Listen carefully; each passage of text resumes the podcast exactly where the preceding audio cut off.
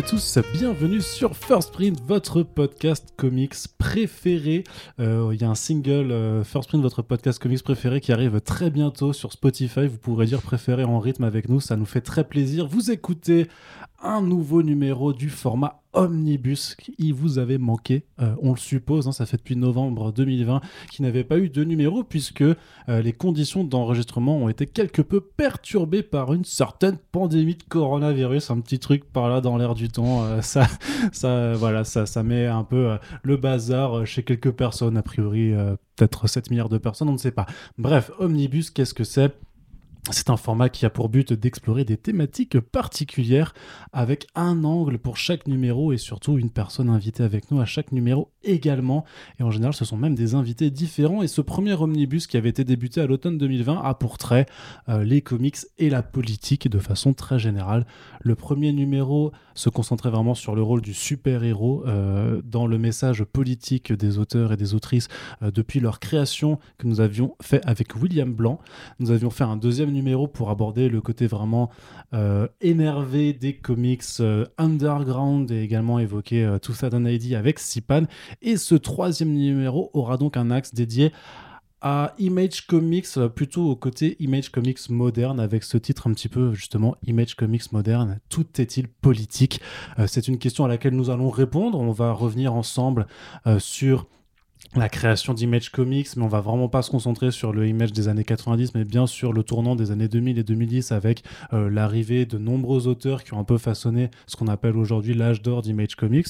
Et ah, on va un peu explorer euh, ce, qui, ce qui a un peu motivé euh, ce- cette arrivée d'auteurs au-delà du simple creator own qui permet d'avoir plus de droits, de voir quels sont, avec des exemples un peu, quels sont les messages qui ont été portés par ces équipes créatives, et nous interroger sur l'avenir politique ou pas d'Image Comics à partir de 2020.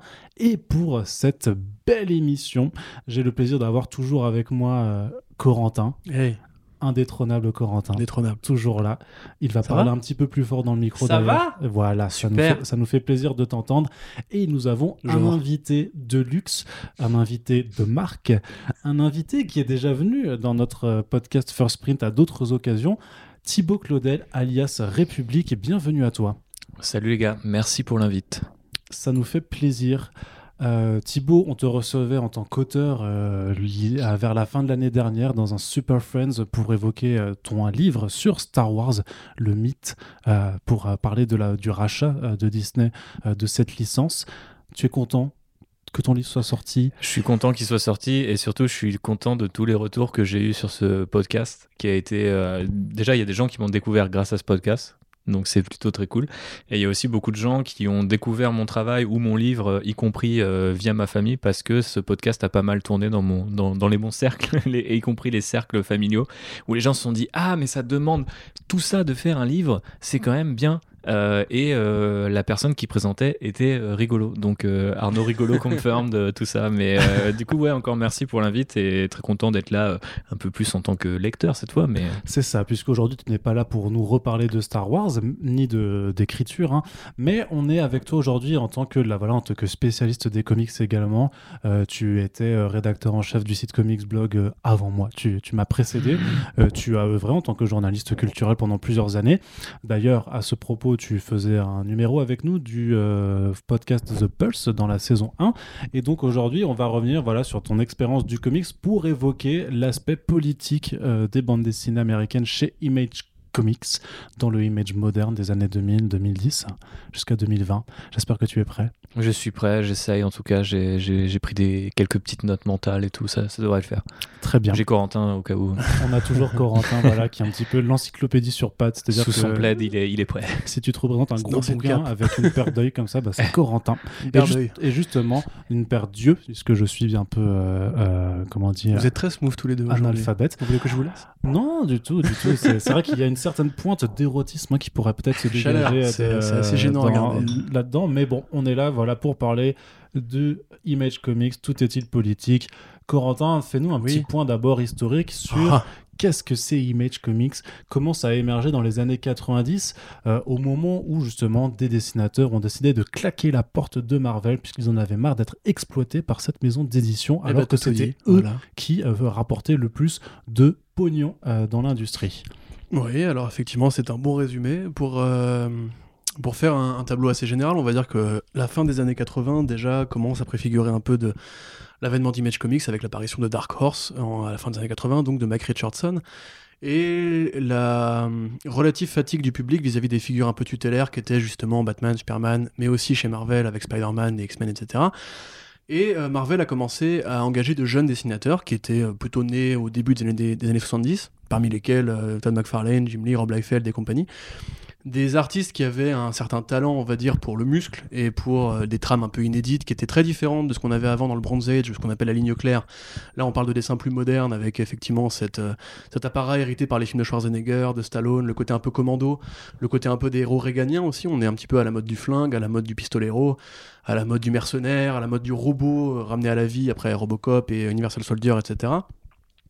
Et en fait, ces artistes-là vont vraiment parler à une jeune génération de lecteurs euh, qui va commencer à acheter massivement des comics. En fait, c'est ce qui va commencer à engendrer le marché spéculatif. Euh, Marvel commence à investir beaucoup les variants de cover, a commencé à faire beaucoup de séries dérivées, de séries dérivées. Et euh, c'est bah, aussi que c'était un peu une transition dans le modèle en fait de, de, de euh, enfin de, de, considération de l'objet comic book, puis, puisque en fait on a vu, euh, enfin pas dans les années 90 forcément, mais déjà auparavant, une transition dans le marché où à la base les comics qui étaient dans les newsstands, donc dans les dans les tabac quoi, dans les kiosques, en fait étaient voilà justement déportés dans des dans des comic shops, vraiment ce qu'on appelle maintenant le direct market, et le comic book devenait, en tout cas, était considéré comme un objet de collection, et on s'est dit justement que voilà il y avait plusieurs façons de, faire grimper la cote euh, d'un bouquin. C'était soit par son contenu, parce qu'il allait raconter, donc avec des apparitions de premiers personnages, mais surtout des choses un peu choquantes. C'est pour ça que dans les années 90, on y reviendra sûrement dans d'autres podcasts, il y a eu tellement d'événements un peu traumatisants comme la mort de Superman, euh, Nightfall, ce genre de choses chez, euh, chez DC. et sinon, l'autre moyen, c'était voilà, les couvertures variantes, de faire des couvertures collector et tout ça. Donc c'est tout ça qui a commencé à entraîner cette bulle spéculative. Voilà, un peu de contexte. T'as pas tort de le dire, effectivement, parce que quand justement, c'est euh, excellent, excellent. Ben, on est chez Marvel là, donc ta gueule. euh, effectivement, les annes 80, c'est l'apparition du trade en fait, euh, plus généralement, puisque sont arrivés des scénaristes comme Frank Miller, Alan Moore.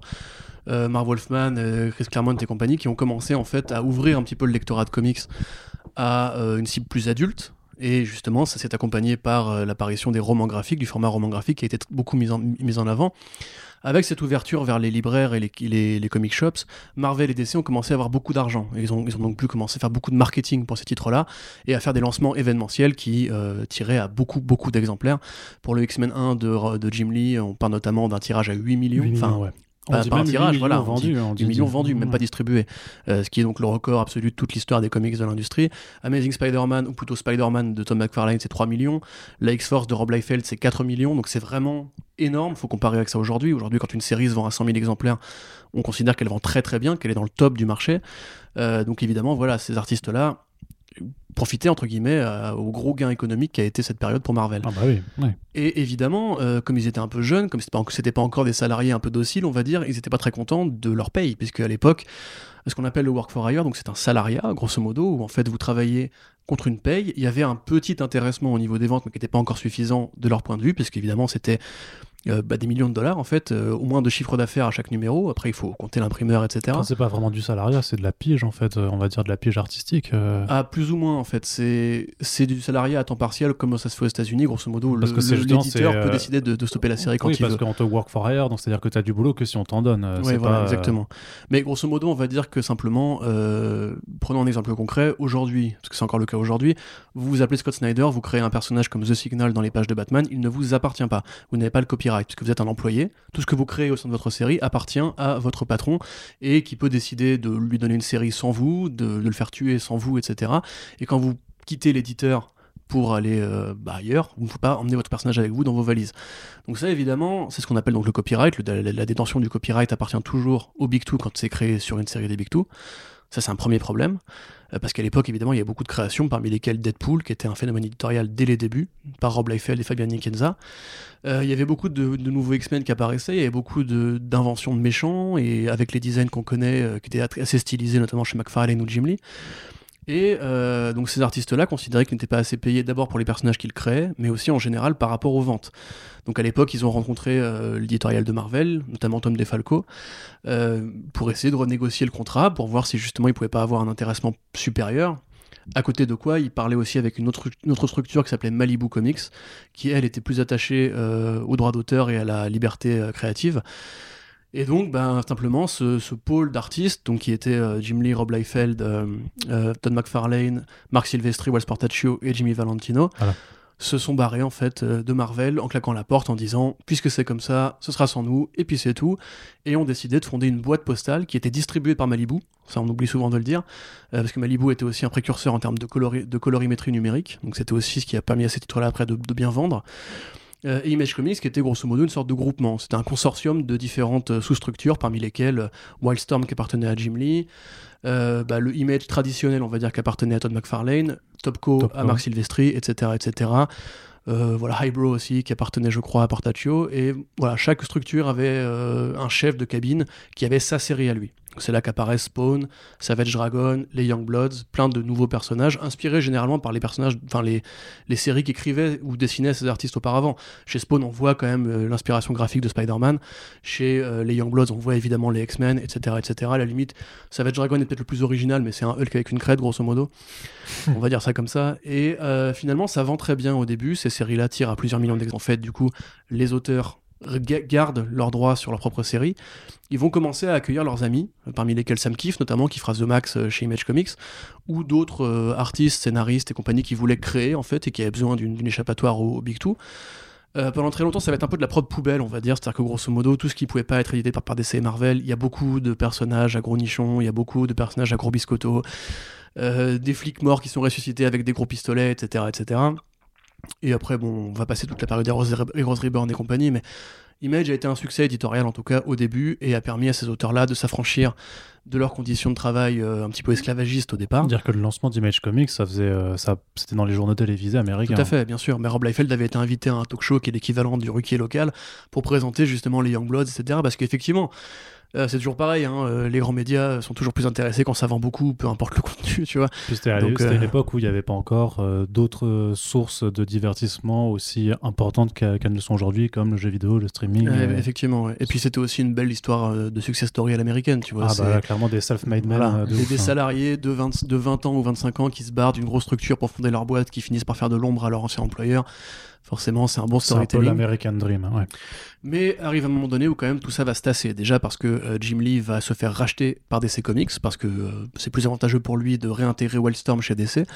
Euh, parce que du coup, là, il obtient un, gros poste euh, au sein de la, structure. Il y est encore aujourd'hui d'ailleurs, et les séries Wildstorm ont été intégrées au- à l'univers DC classique.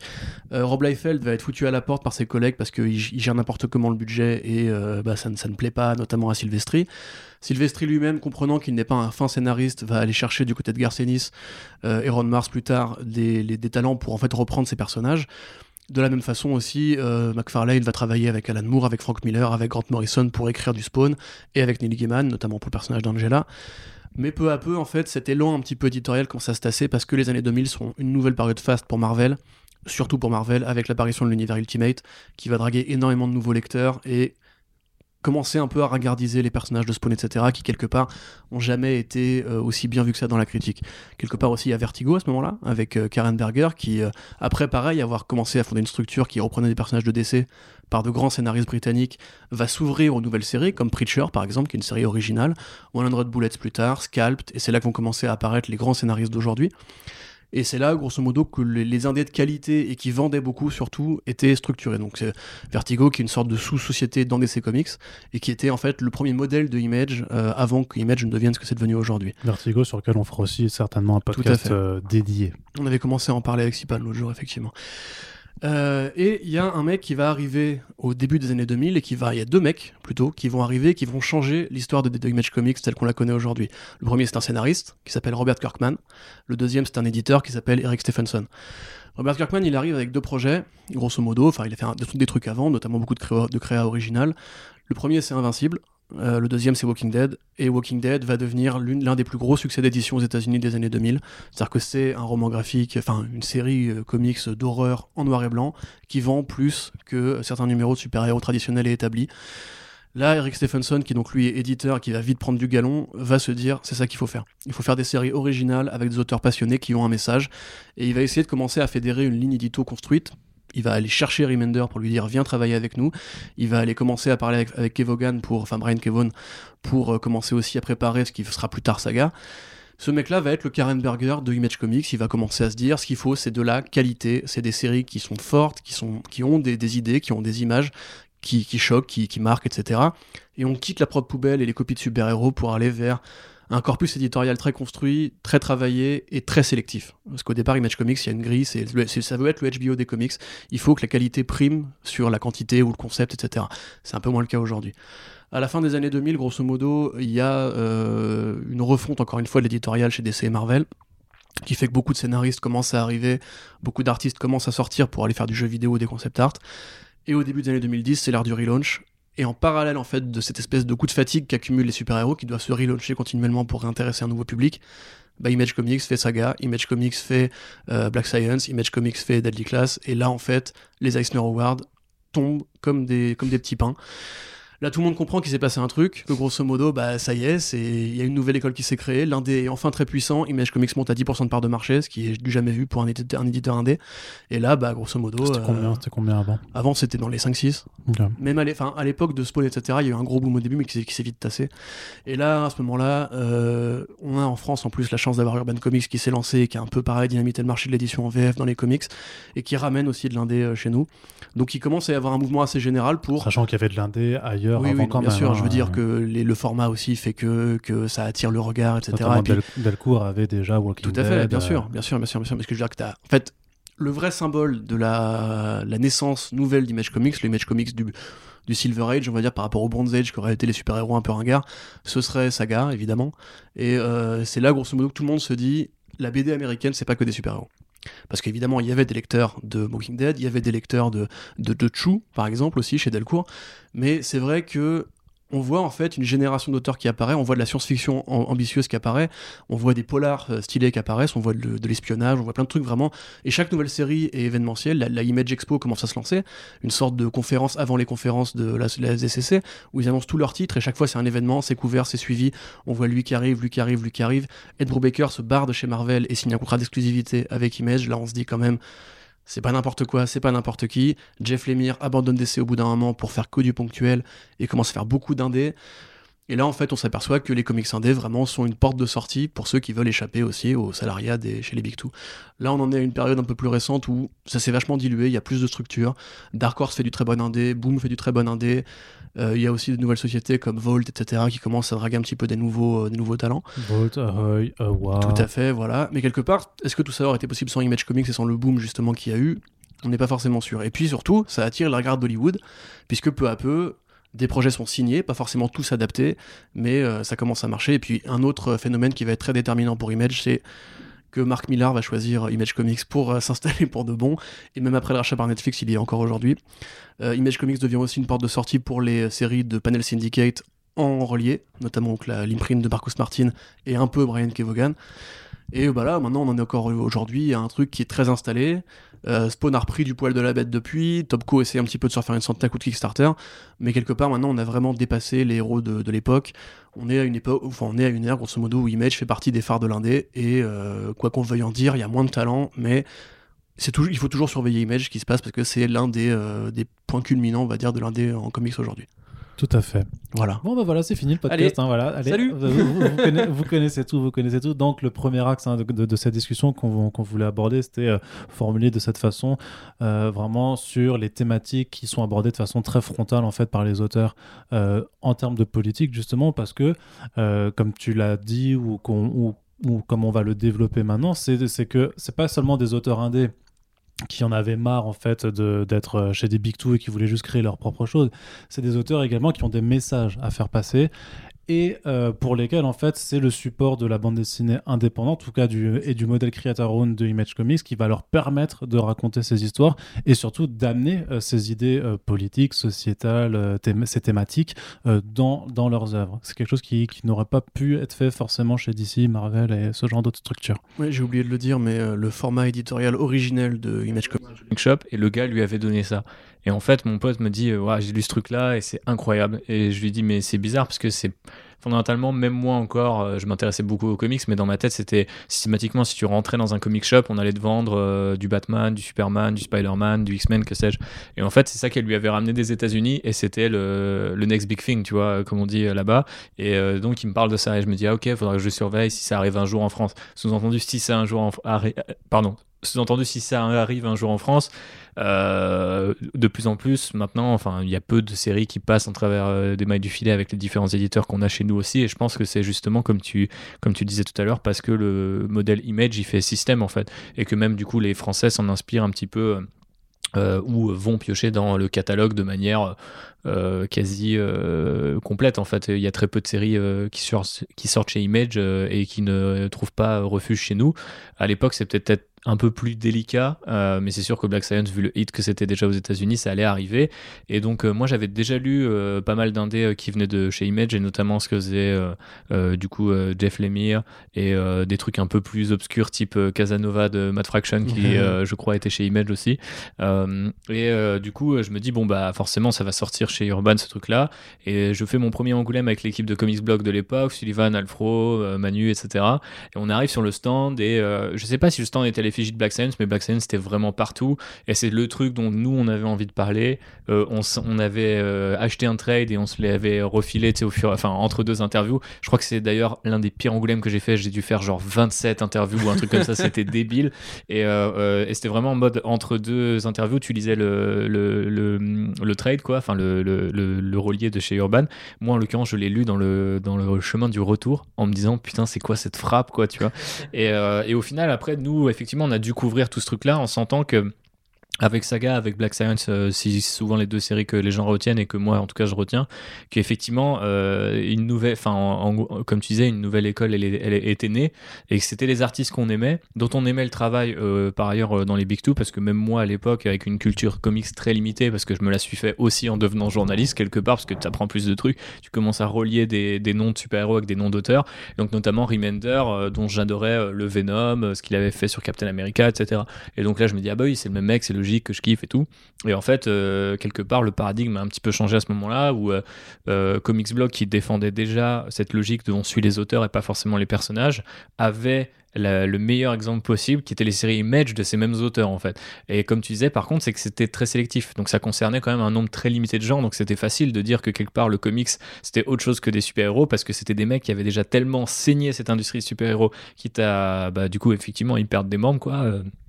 Brubaker euh, notamment, euh, euh, du coup est parti vraiment brutalement. Il y en a d'autres comme l'émir qui ont une, qui entretiennent une relation un peu chelou avec les Big Two parce que c'est pendant deux ans c'est je pars, puis je reviens, puis je repars. C'est un peu compliqué et en même temps je pense qu'on peut jamais vraiment les quitter.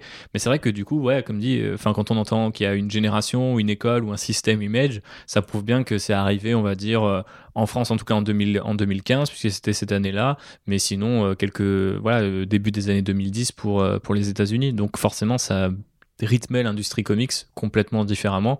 Et euh, alors que s'enfonçaient les Big Two dans un espèce de relaunch permanent, pas très intéressant à suivre, c'était beaucoup plus excitant de se dire Ah putain, le prochain Baker le prochain Remender, le prochain, etc.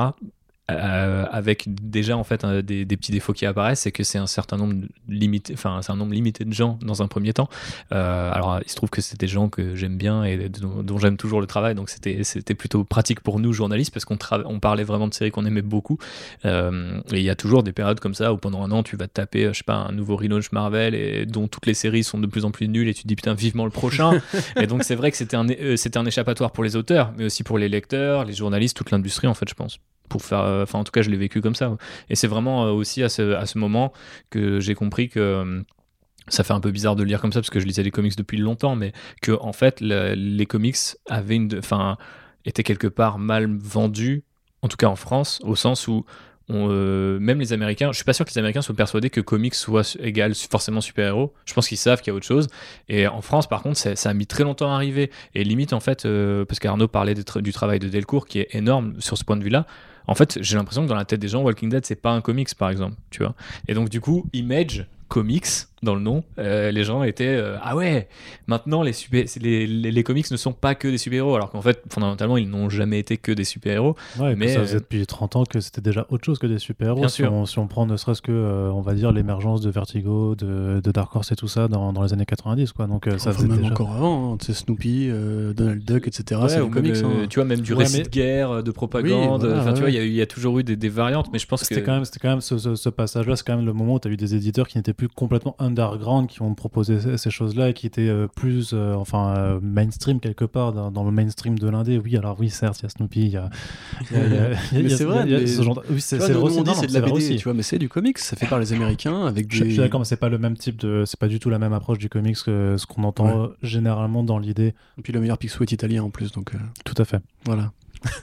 mais euh, mais euh, est-ce que c'était vraiment cet attrait de, de- des, auteurs qui, qui fascine un petit peu ou juste aussi cette impression de réelle nouveauté? Parce que c'était ça aussi euh, le un peu ce qui euh, forcément qui envoie un petit peu des paillettes euh, quand on parle c'est de te dire ces auteurs qui ont été tellement bons dans le mainstream machin maintenant ils se lancent dans leurs propres choses ou ils concrétisent vraiment des nouveaux projets avec des grosses équipes créatives et t'as un peu cet effet waouh de du neuf Ouais, et puis par rapport à ce qui nous intéresse aujourd'hui sur la question politique, c'est super intéressant. Euh, moi, je l'ai senti peut-être un peu plus tard dans le travail sur Comicsblog en particulier, mais on sentait qu'il commençait à avoir des frictions. Et ça, pour le résumer très, très brièvement, parce qu'on a déjà fait un gros historique Comics, on va pas vous refaire un truc euh, sur la relation entre Big Two et politique, mais depuis quelques années, on voit en fait que la franchise, elle compte plus que l'histoire, elle compte plus que les auteurs.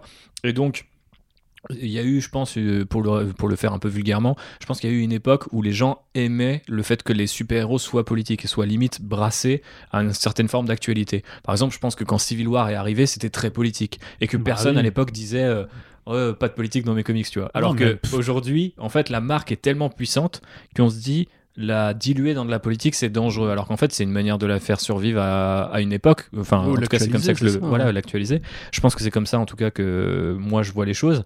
Et donc, c'est-à-dire que les gens qui ont lu tous les X-Men de Claremont euh, se sont quand même enfin se sont euh, poser beaucoup de questions sur politique, bien sûr. Mais Ouais. euh, je, je dis pas que c'était pas là avant, mais je pense qu'en fait, ce qui a changé, c'est pas que c'est apparu ou que ça s'est développé, c'est juste qu'il y a eu un changement du côté des Big Two où les gens, euh, ou même les Big Two eux-mêmes, et je pense par exemple à des mecs euh, dont on parlait en off tout à l'heure, des, des personnages euh, type Cebulski. Pour moi, c'est vraiment le, tu vois, l'archétype de non, non, mais Marvel c'est apolitique, on veut blesser personne. je- pense qu'il y a quand même un donc, changement de paradigme, effectivement, entre par exemple, on va dire les années 90, euh, 2000 à aujourd'hui, 20 ans plus tard, c'est que euh, ces boîtes-là sont devenues quand même les propriétés d'énormes Le euh, studio, ouais. voilà, de studios, d'énormes groupes, même de télécommunications géants, qui ont des intérêts financiers qui n'ont plus rien à voir et que forcément le Marvel des années 80, le Disney des années 80 non plus, et même 90, en fait, n'avait pas du tout les mêmes, euh, les, les mêmes prérogatives derrière d'un point de vue euh, enjeux Ouais. financiers et image de Tout à marque, fait. ce genre et, de choses. et en parallèle de ça, euh, c'est connexe avec la, la volonté même du peuple, du peuple américain, puisque c'est des personnages qui appartiennent pas forcément ni aux éditeurs ni aux auteurs. En vérité, Batman, Superman, ils seront encore là après la mort de Cebulski et compagnie. Alors que à l'inverse, l'électorat américain, lui, il a évolué après la, enfin, la double présidence d'Obama pour devenir un truc qui est beaucoup plus radical, avec 50% très à droite, 50% gauche, enfin centre, on va dire.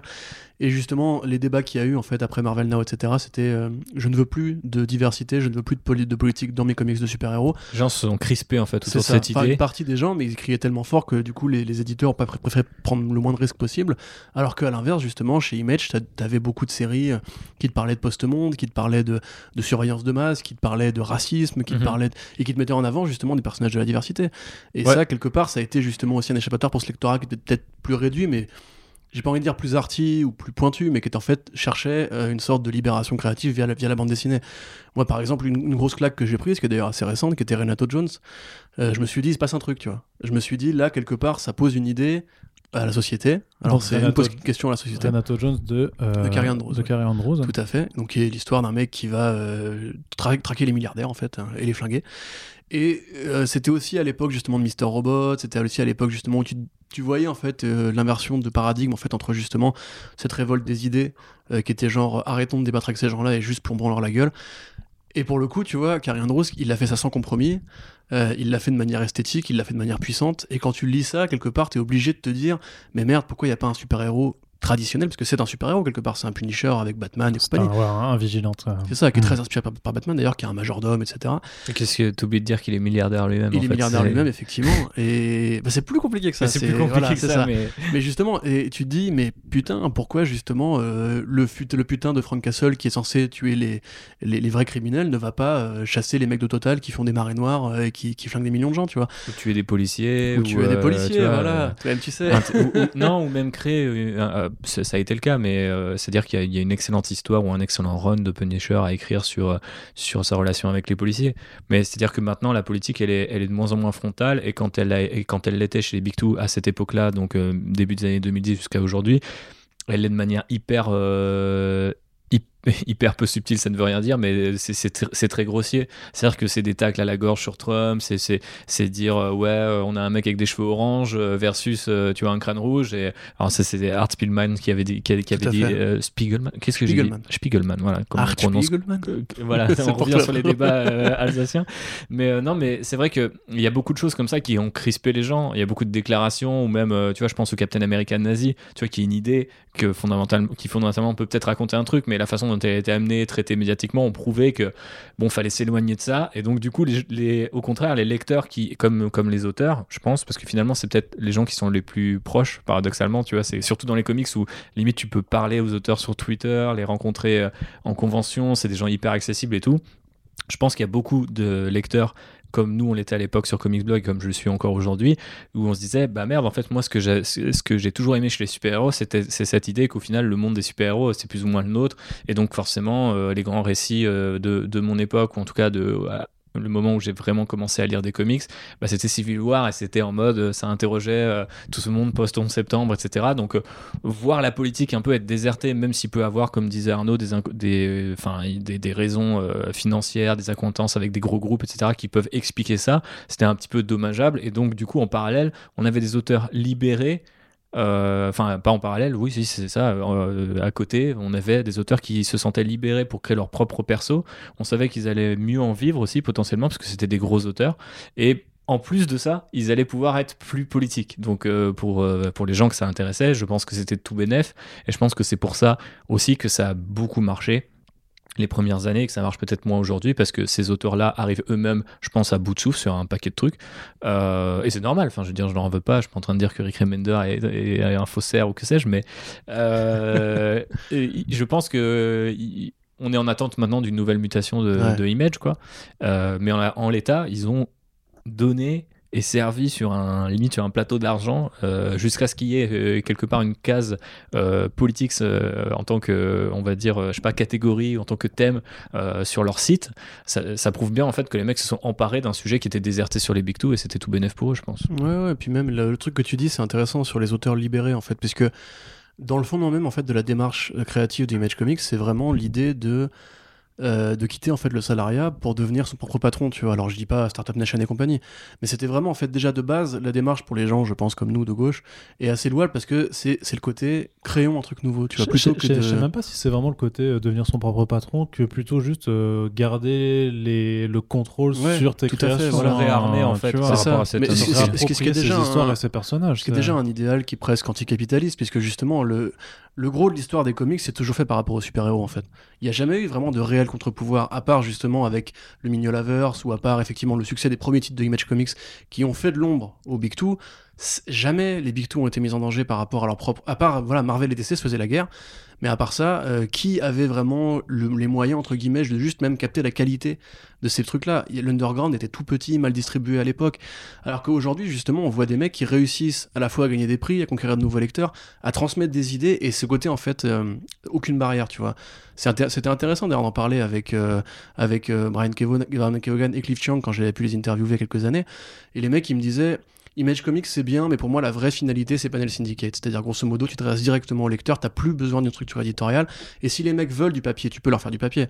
Mais en fait, si tu veux, là vraiment, c'est donner ce que vous voulez. Et tu peux appeler en fait, si tu veux, à créer un, cercle vertueux de distribution. Euh, puisque quelque part Image c'est bien, c'est génial, etc. Mais c'est le début d'une logique qui, en fait, du coup, après conduit Boom justement à essayer de se diversifier sur plus d'indés, de qualité, etc. Qui fait que maintenant Dark Horse bah, abandonne peu à peu, ils ont pas trop le choix non plus, tu me diras, les licences pour accueillir des mecs comme euh, Edmond Arnaud, le dessinateur de Moon Knight, qui est bien, qui a un style hyper vénère, qui va faire une série inspirée par les films d'action à, à arts martiaux. Greg Swanwood? Non, pas du tout. Le Euh, dessinateur de Moon Knight? Merde, oui, l'autre. Ah là là là là là. Euh, Jason Burrows Ouais, vous, êtes- vous êtes super les, les gars.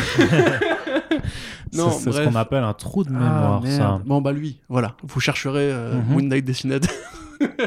Mais voilà, c'était justement en fait le début d'un contre-pouvoir et qui commence vraiment maintenant à se diluer, à proposer en fait des alternatives. Aftershock est né dans, la- dans le, le sillon entre guillemets d'Image Comics, euh, pareil avec une philosophie et BD et ciné, etc. Et pour ces mecs-là, en fait, c'était justement rendre la place de l'auteur dans le processus créatif. Tu vois, par rapport justement au, au classique, Et ça, c'est très politique. est, drafté, hein Et ça, c'est très politique. Mais bien Je veux sûr, dire, la fondation elle-même de ce système est très politique, au-delà de ce que racontent les séries. Donc après, les gens le vivent pas comme ça. Les lecteurs s'interrogent peut-être pas forcément sur comment c'est fait, même si généralement, je pense que quand tu lis ces auteurs-là, que tu suis ces séries-là, tu as tendance à aller un peu plus loin que la page et tu, tu comprends un peu le système qu'ils défendent. Et euh, l'anecdote euh, de Corentin sur euh, parler à Cliff Chiang de tout ça euh, prouve que, effectivement, dans les interviews, les auteurs calaient aussi cette idée-là. C'est super grisant de discuter avec Jeff Lemire de Descender et de- du succès de Descender à Angoulême, celui de l'année suivante peut-être, et qui te dit ouais je suis en train de discuter avec Sony pour une adaptation en film animé ou enfin tu vois le mec te, te l'achat alors depuis on l'a pas eu Ouais, mais tu vois mais euh, ça c'est mais ça c'est un autre truc. Mais ça veut dire qu'en fait c'est pas un représentant d'Image qui te dit on va faire on a lancé cette série et on va en faire euh, 12 spin-offs euh, 30 films et tout. C'est juste un auteur qui dit bah en fait euh, voilà j'ai été contacté à titre personnel pour développer ce- cette euh, franchise euh, enfin tran- transformer cette histoire en franchise et dans cette idée que quelque part maintenant les, les franchises d'hier verrouillent un peu la politique, les auteurs, l'argent, etc. et donc ont du mal à se réinventer, c'est super cool euh, de potentiellement assister à la naissance de nouvelles franchises, même si pour l'instant cet essai-là n'a pas été transformé. C'est-à-dire que euh, il n'y a pas une super franchise Descender au cinéma, euh, tu vois, il n'y a pas de, il a pas de série Image, il y a pas de, tu vois, un truc comme Renato Jones. Je pense qu'aujourd'hui n'importe quelle oui, série qui veut le faire sûr. bien, ça fonctionnerait, ne serait-ce que politiquement en fait, juste sur le côté. C'est, c'est un message, c'est un, c'est, c'est un pamphlet, mais aujourd'hui on en a besoin, tu vois. Et les gens, les gens aimeraient regarder ça pour le côté euh, limite euh, purement euh, cathartique en fait de la chose, qui était déjà l'intérêt de la série. Oui, C'était un, Euh, gros, un gros défouloir quand même. Mais c'est une série elle-même qui a été raccourcie parce qu'elle ne vendait pas, tu vois, ou, ou peu. Donc euh, au final, il y a aussi la Mhm. réalité derrière que tous les auteurs sont pas forcément logés à la même enseigne. Et euh, je pense qu'il y a eu une ruée vers l'or aussi un petit peu.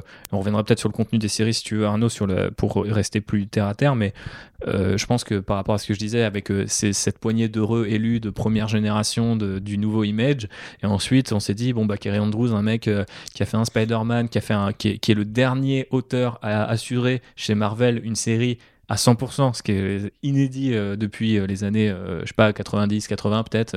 Euh, le mec dessine, euh, scé- scénarise, il fait, il, fait la- il fait ses covers et tout. Je pense à Iron Fist là. Ouais, Iron Ouais. Fist, ouais, qui faisait tout lui-même et qui était vendu sur le fait qu'il faisait tout lui-même. Et donc d'ailleurs, le- la tagline de, de Renato Jones, euh, je crois, c'est euh, euh, 100% euh, écrit, dessiné et possédé, owned by euh, Kerry euh, Kyle Andrews, tu vois. Et donc, Mhm. tu avais vraiment aussi ce côté rev- revendica- revendication politique dans le fait qu'il se barrait de chez Marvel pour créer ce personnage-là, qui a tout, comme Spawn ou à l'époque, de, de- d'emprunt d'autres super-héros, quelque part, en fait. qui, Oui, tout à qui- fait, et donc.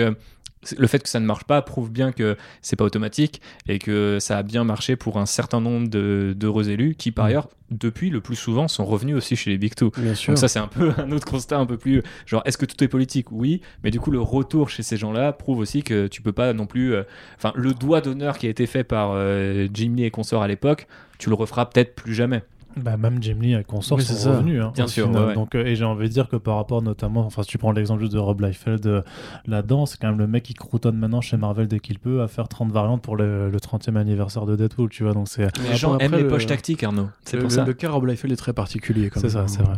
C'est un mec qui aurait pas dû avoir une carrière de base. donc, euh, ça, c'est ta position, Mais non, effectivement. non, c'est.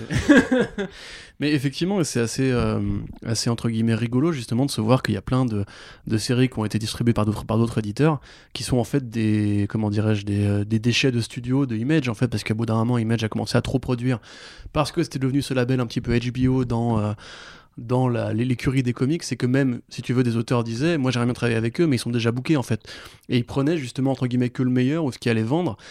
Et aujourd'hui, justement, on est plus sur un principe de franchise potentielle et on sait qu'il y a plein, justement, de projets qui ont attiré Hollywood, comme Sex Criminals, dont les droits ont quand même été, vendus deux fois.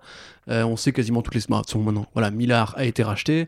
Euh, on sait que Vaughn, il a justement euh, la série Paper Girls en projet. Quelque part, il a aussi des il a, projets il avec a d'autres trucs. signé un, un overall deal avec euh, Legendary Voilà, c'est ça. Pictures. C'est-à-dire qu'aujourd'hui, en fait, même Image, pour ses heureux élus, en fait, maintenant, c'est presque- quelque part, c'est presque plus que des auteurs, des auteurs de comics. Brubaker, il a écrit la série de Nicolas Winding Refn. Greg Rucka, il a vendu The Old Guard à Netflix et maintenant il est en contrat avec eux pour faire un film d'espionnage avec Gal Gadot, tu vois.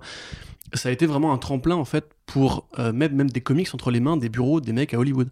Et ça, justement, c'est pareil. Au côté, euh, à une époque où le cinéma commençait à manquer un peu de diversité et de franchise, Malheureusement, le problème, c'est que c'est pas concrétisé en fait, c'est pas transformé. Witches a pas été fait alors qu'ils ont vendu les droits. Sex Criminals non plus, il y a plein de trucs qui ne sont pas encore arrivés et qui sont encore en gestation. Après, c'est la lenteur du système, mais à une époque, justement, t'avais des mecs qui disaient Moi, je fais une série, enfin, même des éditeurs qui nous l'ont dit. hein. Ils ont, les nouveaux éditeurs qui sont lancés depuis ont tous un bureau qui est là pour être en relation avec les mecs d'Hollywood pour essayer de vendre des droits et des franchises. Parce que t'as Marvel Studios qui a fait des super-héros, parce que aussi Image a réussi à, à créer ces ponts, en fait, qui se sont faits. Euh, Il y a maintenant des, structures qui se montent pour essayer, en fait, d'occuper une case qui va peut-être intéresser les studios qui restent entre guillemets après les grands rachats, etc.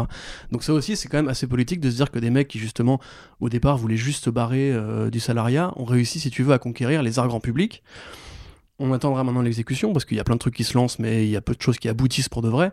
Mais par exemple on sait, enfin je sais plus, il y avait Matraction qui disait ouais bah les contrats euh, qu'on avait passés avec, euh, alors c'était pas Amazon Prime à l'époque, c'était Sony Télé je crois, pour euh, Sex Criminals bah ça a fait grosso modo un salaire pendant deux ans sans travailler. Bon, ils ont continué Voilà, à passer à côté, tu vois. Mais ça, c'est aussi justement une forme de libération. Parce que quand justement, ce qui a, ce qui a fait fuir Millard et ou Bendis d'ailleurs euh, de chez Marvel, c'est que quelque part, quand ils créent des projets originaux, il n'y a pas de revenus, il n'y a pas de retour sur investissement.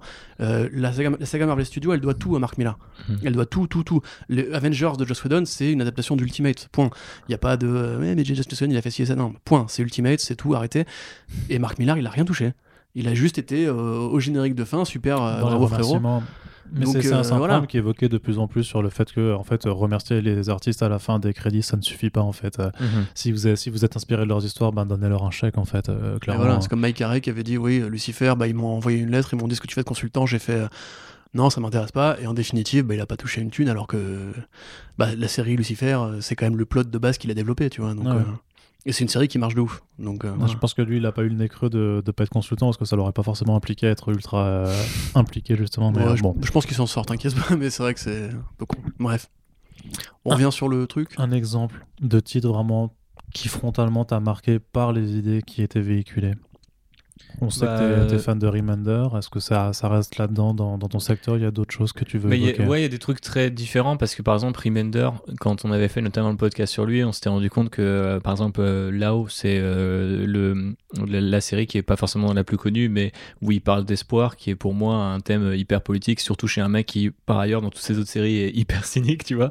Euh, mais plus, plus récemment, ce qu'il fait notamment euh, chez, avec The Scumbag, tu vois, où tu as limite euh, une parodie euh, mid-G.I. Joe-esque, euh, tu vois, de, de- des Proud Boys ou euh, de toute l'extrême, la, on va dire l'alt-right américaine, c'est frontalement politique, euh, plus que ces séries les, les plus récentes, en fait. Il y a eu un écart, je pense que tu sens la politique euh, dans euh, Black Science, qui sont un peu les séries des débuts. Tu la sens un peu moins par la, par la suite, où il est devenu un peu un créateur de monde et il a multiplié les séries, quitte à ce qu'elles soient, un p- qu'elles soient un petit peu moins bien. Moi, il me semblait quand même, tu vois, qu'un Seven to Eternity abordait quand même C'est assez vrai, ouais. le- le- les, problèmes de corruption et de et ce, ce- ce genre Ce de fameux rapport maître vraiment, des voilà, murmures, je euh, crois. ouais, le maître des murmures, qui était quand même une allégorie, une allégorie de, bah, du, de l'homme politique véreux et qui est prêt à corrompre les cœurs de tout le monde en fonction des, en jouant en fait sur un peu l'égoïsme et les vicissitudes de, de chacun.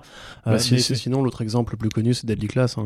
C'est l'Amérique de Reagan, euh, vue par la contre-culture punk et skate des années 80, son enfance, sa jeunesse, inspiré par des Henry Rollins et compagnie, tu vois. Moi, il me semblait que Deadly Class c'était juste Harry Potter à l'école des Ouais. Yakuza, quoi. Bah, Il y a un peu de ça aussi, hein. c'est pas totalement faux, c'est aussi inspiré par le côté un peu manga, d'assassin, un peu Assassination Tu peux être vois. politique et divertissant aussi, tu vois. C'est impossible, impossible, c'est soit l'un soit l'autre. Des euh, Glory, critique du système médical américain, ou si t'es hors de la société, tu vois, même du côté fuir la société de capitalisme et de consommation pour créer des, des groupuscules, des petits villages entre potes, Oui, et en critique de la, l'occurrence des truckers. et de la politique d'immigration aussi. Ouais, voilà. Et c'est un mec effectivement qui arrive à toujours être divertissant. C'est un mec qui a que des concepts. C'est un mec qui, comme pour, reprendre le mot de Thibaut qu'il aime bien, c'est du world building, tu vois, à chaque fois. Et il y a, y toujours une vision globale, je sais. Il y a toujours une vision globale en fait d'un problème euh, et qui est généralement vue pas à travers les yeux d'un héros ou d'une héroïne qui euh, pose des questions à un système. Tu vois, l'eau c'est pareil. L'eau ça parle de, de réchauffement climatique, ça parle de la fonte des glaces et de mode de survivance sous les eaux. Non, donc, donc pas l'eau, hein, mais low, ouais, du coup. Bah oui, l'eau, oui. Low. Ta Parce gueule. que sinon, les gens, ils croient que tu, les gens, ils croient que tu parles de, de, de flotte, en fait. Ouais, c'est Bah, bizarre bah ce oui, je titre, parle quand de flotte. C'est plus, plus ou moins cohérent. hein. Mais voilà, c'est un mec qui justement euh, crée en fait des franchises dans des franchises parce que tout ce qu'il fait en fait à chaque fois, c'est il part d'un problème et il crée un monde autour en fait. Et justement, il le fait toujours sans aucun compromis. Chacune de ses séries, généralement un parti, un parti graphique qui est assez euh, affirmé, qui traite aussi une partie de sa psyché, tu vois. Euh, Black Science c'est quasiment autobiographique en vérité par rapport à sa relation aux autres, à l'anxiété et tout. On parle toujours de cette interview de Rick Remender qui évoquait ses voyages dans des dimensions parallèles. C'était très Dis donc, tu, autobiographique. du tu- coup. tu veux parler? Vas-y, parle. Vas-y, je pose le micro. Non, je pose le micro, c'est bon. C'est- je, suis la caution, je suis la caution humour. Et de du coup, c'est là que je vais être content d'avoir une troisième personne à bord du podcast pour faire l'arbitre entre les deux blagues. Et je trouve que celle d'Arnaud était très bien, donc je vais lui accorder un point. D'accord, je me barre. Non, mais c'est vrai que effectivement, euh, Remender a été assez consistant sur ce côté politique. Il y a aussi d'autres auteurs qui sont peut-être un peu moins connus, mais qui ont continué de, enfin, le travail de ce point de vue-là. Euh, récemment, le Lost Soldiers, par exemple, de Alex Scott euh, me vient à l'esprit, tu vois, sur cette idée. Bah, euh, toute, toute l'œuvre d'Alex Scott, euh, et notamment chez le Image Comics des euh, quatre dernières années. Et bien sûr. Et en fait, je pense qu'un mec comme ça, qui est pas américain à la base, tu vois, et qui, euh, Mm. tu vois, à ses origines, euh, arrive avec un bagage différent, peut-être il y a quelques années, on lui aurait dit réinvente les héros Marvel, réinvente les héros d'ici à ta sauce, parce que c'est ça qui va intéresser les gens, tu vois.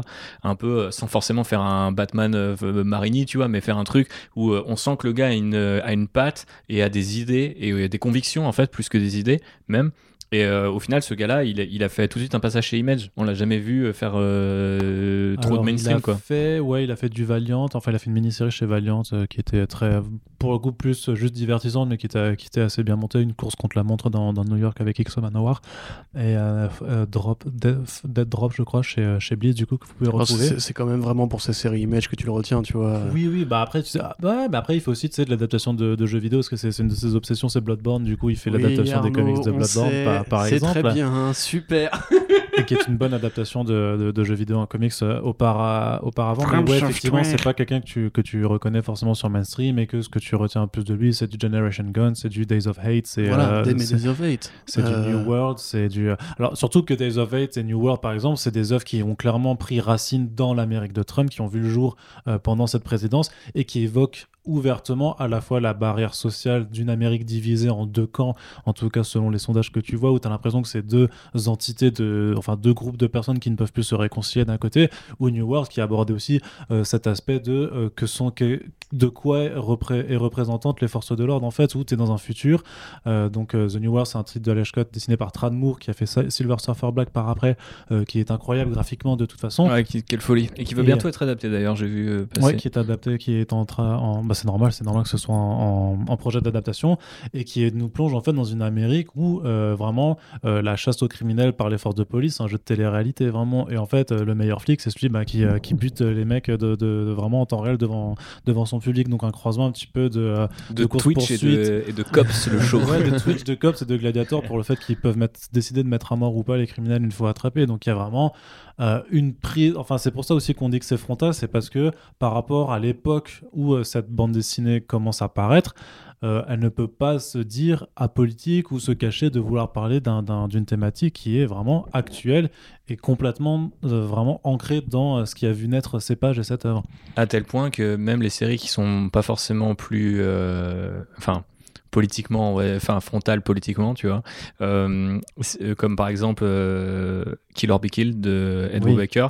Euh, pour préparer ce podcast, pour l'anecdote, je vous ai envoyé un, euh, sur Reddit où t'as un gars qui dit ah, je, je voulais me mettre au comics et j'ai commencé à lire Kill or Be Killed et il y a plein de références à, à l'actualité et à l'état de l'Amérique, alors que par ailleurs le dessin et toute l'ambiance euh, laisse à penser, enfin en tout cas moi m'a laissé à penser la première fois que je lisais euh, Kill or Be Killed, euh, que c'était pas forcément dans notre monde en fait, c'était pas forcément euh, tu vois en 2000 euh, je sais pas 19 ou 18 et qu'il y a, y a presque un côté euh, polar, truc des années 80, enfin limite années 80. Alors ils ont des téléphones, ils ont les technologies d'aujourd'hui, mais t'as ce côté un peu intemporel.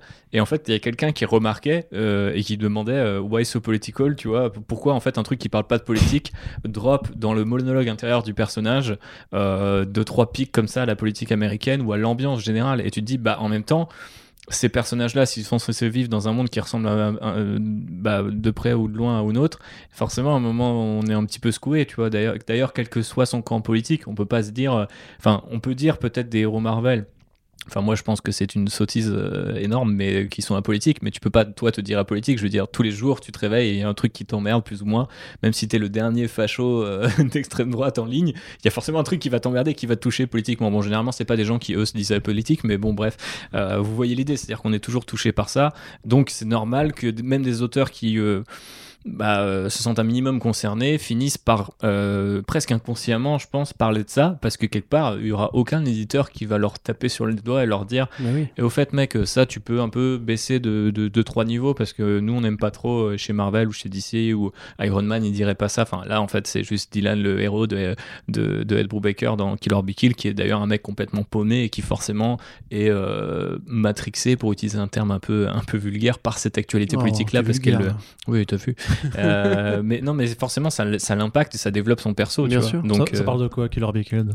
parle d'un type qui doit tuer un certain nombre de, de gens euh, par mois, euh, sinon un démon le, le dévore. Et, euh, et il finit par se dire, bah, vu que la société est pourrie, euh, je peux tuer d'abord des criminels, puis au final, euh, on voit à quel point, du coup, euh, et ça c'est politique, de dire, bah ouais, mais en fait, est-ce qu'ils l'ont mérité? Quelle est l'histoire des, des criminels que ce type va vouloir descendre en disant qu'ils sont pas utiles à la société? D'ailleurs, c'est quoi cette idée très politique de dire qui est utile ou pas utile à la société, tu vois? Donc, tout, elle est toujours là. Après, moi, ça fait quelques années que j'ai fait mon introspection et que je me suis fait moi-même matrixer par euh, des militants, par un certain nombre d'œuvres, par euh, juste euh, des théories politiques qui te disent, bah, en fait, tout est politique, tu peux faire croire qu'en fait, c'est juste du divertissement, mais non. Et en fait, l'exemple que donnent tout le temps les gens, c'est de dire, ouais, mais Michael Bay, c'est pas, c'est, pas politique. C'est Et super genre, alors politique, qu'en fait, non, c'est le, c'est le parfait exemple qui prouve que, bah, par exemple, quand tu es, quand t'es pote avec l'armée, bah, tu, tu défends une certaine idée de l'Amérique qui est, est effectivement, du coup, politique automatiquement. Vous- et en fait, c'est l'exemple qui dit que, que donnent les gens parce que c'est le truc le plus débile auquel ils peuvent penser avec Fast and Furious peut-être au cinéma quoi et, euh, et à l'inverse en fait ça veut pas dire que ça peut ça ne peut pas porter des, des valeurs des idéaux des convictions même malgré soi en fait euh, parce que je pense pas que Michael Bay soit nécessairement un type euh, tu vois dangereux d'extrême droite quoi mais Non, je pense bah, que lui-même tu prends No Pain No Gain, c'est juste sûr. il envoie des doigts à son propre public, tu vois. exactement donc c'est tout ce côté le rêve américain qui a été brisé, du coup les mecs ils vont à la muscu, tu vois. Enfin c'est ça justement c'est très pertinent aujourd'hui. hein. Ouais, mais donc c'est ça qui est intéressant chez Image, c'est que je pense que ils ont développé euh, au final dans leur catalogue une espèce de de- d'endroit un petit peu sûr, un petit peu confortable pour ces auteurs qu'ils aient un niveau de ouf ou non pour pouvoir euh, créer leur monde tout en s'inspirant d'une autre sur ce côté politique. Là où chez euh, les Big Two, si on fait une comparaison un petit peu euh, comme ça brutale, créer son monde c'est pas possible parce que ça ne t'appartient pas. Et par ailleurs, c'est de moins en moins politique parce que c'est la stratégie éditoriale de, de, la maison, quoi, si j'ose dire. Donc c'est un, un endroit qu'on qu'on aime protéger et qui, du coup, quand je disais qu'il a fait système, c'est que bah, parce qu'aujourd'hui, on se rend compte qu'il y a plein de séries trop bien chez Boom Studios, qu'il y a énormément de structures qui ont été créées, Aftershocks, il y a TKO aussi, euh, donc euh, qui défend euh, quelque part aussi une autre vision de l'objet comics en plus. Chacun y rajoute un peu sa sauce et c'est l'avantage de chez Image aussi, c'est qu'il y a un côté presque c'est presque une c'est presque une zad du, du comics quoi en fait Parce que euh, alors c'est hyper euh, capitaliste mais parce que chacun a sa société donc euh, Robert Kirkman c'est Skybound tu parlais des enfin c'est des labels mais en fait c'est ça qui leur permet de négocier avec Hollywood directement c'est que en fait tout ce qui touche à la thune c'est pas Image c'est l'entité qu'ils ont créée chez Image qui leur appartient plus ou moins en fait ça dépend comme tu disais un peu au cas par cas de nos jours parce que tout le monde Ouais, a puis pas dans- les capacités de se créer une entreprise non plus mais Ouais, parce qu'il doit y avoir des accords aussi avec des agents qui sont. euh, enfin, il y a des agents chez Image qui gèrent les droits d'adaptation, mais qui sont forcément. C'est juste pour que les auteurs non plus n'aient pas à se consacrer Que à ça, c'est pas leur boulot. parce que voilà, c'est pas forcément leur boulot et qu'ils ont, ils en ont pas forcément envie, mais ils, resteront toujours en contact avec des gens voilà, qui s'occupent de marchander les droits. Des, euh, Mais disons qu'on est loin de les artistes de comics euh, qui euh, maintenant travaillent depuis chez eux, alors qu'avant il y avait encore des bureaux pour Marvel, des bureaux pour DC, et à tel étage il y avait un bureau légal, tu vois. Ouais, il y avait déjà ça, une hein. séparation, et maintenant bah, il y a encore plus de séparation dans le monde dans lequel on vit, mais il y a des endroits virtuels en fait euh, dans lesquels euh, politiquement on arrive à, Pardon, à une créer blague tout ça. Oui, j'allais dire séparation, mais pas séparatisme. hein. Attention quand même. Bah, Voilà, c'est Ah, pas la même chose. euh, honnêtement, Je casse les Honnêtement, je pense qu'il y a beaucoup de séries qui, euh, chez Image, euh, ou même en fait le profil des auteurs qui sont invités à écrire, pour faire euh, peut-être une transition sur ce, qu'on, ce dont on voulait parler, qui justement par rapport à cette idée de cette grande idée du séparatisme qu'on porte aujourd'hui, en tout cas dans la politique française, bah, on se dit que effectivement, de notre point de vue, enfin en tout cas du point de vue de ces gens-là, Image est un espèce de de, comment dire d'aspirateur de, à, communautariste tu vois. Euh, on va créer des séries qui ont été refusées mais euh, c'est automatique aussi euh, tu vois par par d'autres gens parce que c'était trop politique parce que ça parlait je sais pas d'un pays de cul, d'un pays qui nous intéresse pas nous autres américains ou nous autres européens etc etc où où il y aurait un certain nombre de personnages issus de la de, de minorités c'est triste à dire, mais du coup, il y a une économie euh, et encore une fois un système qui s'est créé autour de ça. C'est-à-dire qu'aujourd'hui, de base, un certain nombre de séries engagées ou qui se veulent un petit peu euh, genre SJW friendly, quoi, pour le, dire dans un point de vue euh, marketing de la chose, elles trouvent refuge chez Image Comics ou si ça marche pas chez Image Comics, chez un autre indé. Mais et, ça a tendance, moi je trouve aussi à je ne dis pas que les, revendications qu'il porte euh, ne sont pas intéressantes, mais à, diluer un peu l'impact en fait que peut avoir l'éditeur. C'est-à-dire que pendant un temps, c'était vraiment que des gros auteurs avec des grosses idées qui avaient bien réfléchi. Maintenant, il y a beaucoup de jeunes qui arrivent, qui sont jeunes scénaristes, jeunes militants aussi quelque part, et qui font leur série. Et tu te dis, bon, des fois, tu lis des trucs et tu dis. Euh, est-ce que je suis d'accord avec l'idée Peut-être? Est-ce que je suis d'accord avec le scénar, les dessins? Enfin, au sens, est-ce que c'est une bonne histoire? Un peu moins, quoi. bien et sûr. donc, bah, euh, après, voilà. Mais ça prouve que Image reste euh, politique, en fait. C'est-à-dire euh, jusque dans ce, dans son roster, dans, dans, les gens qui peuvent écrire sur place. Et je pense qu'il y a presque une comme dans, pour être un peu cynique là pour le coup, comme dans toute maison d'édition, il y a un business qui s'est fait autour de, de, ces séries, on va dire, engagées sur le point de vue de la diversité dont on sait maintenant que beaucoup des, auteurs sont euh, eux-mêmes des, des, oppresseurs. je pense à Cameron Stewart ou euh, voilà, des, gens comme ça. Voilà, il y, a, il, y a, beaucoup de gens qui étaient. Enfin voilà, c'est pour faire une petite parenthèse pour les gens qui sont peut-être pas tout à fait de gauche qui nous écoutent et qui disent ah là là, vous êtes euh, complètement obsédé par telle, telle, ou telle facette des comics. Mais bon voilà, c'est c'est pas parce qu'on écrit des trucs qui parlent de diversité et d'égalité qu'on est nous-mêmes des, bah, des, parangons de justice. L'exemple parfait, c'est Beat Tu vois, c'est une bonne idée c'est un bon concept. La série est quand même vachement moins bien que ça devrait de être. En De Kellyso Deconic. Tout à fait, voilà, donc une histoire euh, qui, est vachement inspirée par le cinéma de série Z euh, un peu Grindhouse et compagnie. Grosso modo, c'est une, planète une planète qui est une prison fédérale en fait, dans laquelle on, voit, on envoie les femmes qui sont non compliant, donc grosso modo qui correspondent pas au, modèle féminin en vigueur. C'est ça, voilà. Donc en fait, c'est toutes les femmes un peu rebelles qui sont pas forcément dans les canons de beauté traditionnels, les lesbiennes, etc. Et en fait, bah, elles sont condamnées à vivre une vie de, de détenues quelque part. La série part d'une très bonne idée, même assez jolie graphiquement. Il y a une, belle femme avec des, fausses affiches, etc. Dans l'exécution, c'est pas forcément aussi bien que ce qu'on aimerait. Et surtout que ça n'a pas tenu sur la longueur, parce que c'était quand même censé être un projet un petit peu de longue haleine, et finalement c'était une mini-série de trois numéros en plus sur un second volume plus euh, anthologique. Et après, on n'en a plus jamais entendu parler, puisque Kelly Sue était parti faire d'autres trucs. Après, le, contre-pouvoir du coup serait plus Sex Criminals, et quelque part, on peut se dire que Sex Criminals c'est pas forcément très engagé. Enfin, c'est quoi? C'est un polar avec des gens qui font l'amour, grosso modo, euh, qui est assez funky, assez rigolo, etc. Mais même là-dedans, tu vois, il y a un message sur euh, la fin des budgets publics pour les, pour les, les, librairies, j'allais dire, les bibliothèques, etc. Et en fait, ça trouve même en fait un, écho au fait que c'est justement une BD de cul. Euh, Marvel et DC n'aiment pas le cul parce que Marvel et DC justement bah, ça va être de la BD compliant entre guillemets qui doivent parler à tous les publics. Attends laisse-moi finir. Et en fait, il reste même des traces Mais de la bite de Batman. oui, bah, très bon exemple, justement. Non, mais justement, meilleur exemple, euh, c'était The Discipline de Peter Milligan avec Landro Fernandez, qui devait être publié chez Vertigo et euh, qui était vraiment un titre, vraiment, c'était euh, faceless, faceless, avant l'heure et en plus cosmique que magique, quoi. Mais vraiment avec voilà cette, cette, cette personne qui est en, Fifty Shades of Grey aussi en très pervers, quoi, qui est embrigadée dans une forme de cabale occulte avec des, des personnes plutôt extraterrestres, voilà, avec beaucoup de sexe dedans et, et, assez explicite par moment. Il y, y, a, enfin, il y a une scène de faciale qui est un peu. Un ah c'est très gratuit, mais c'est voilà, un peu gratuite, quoi.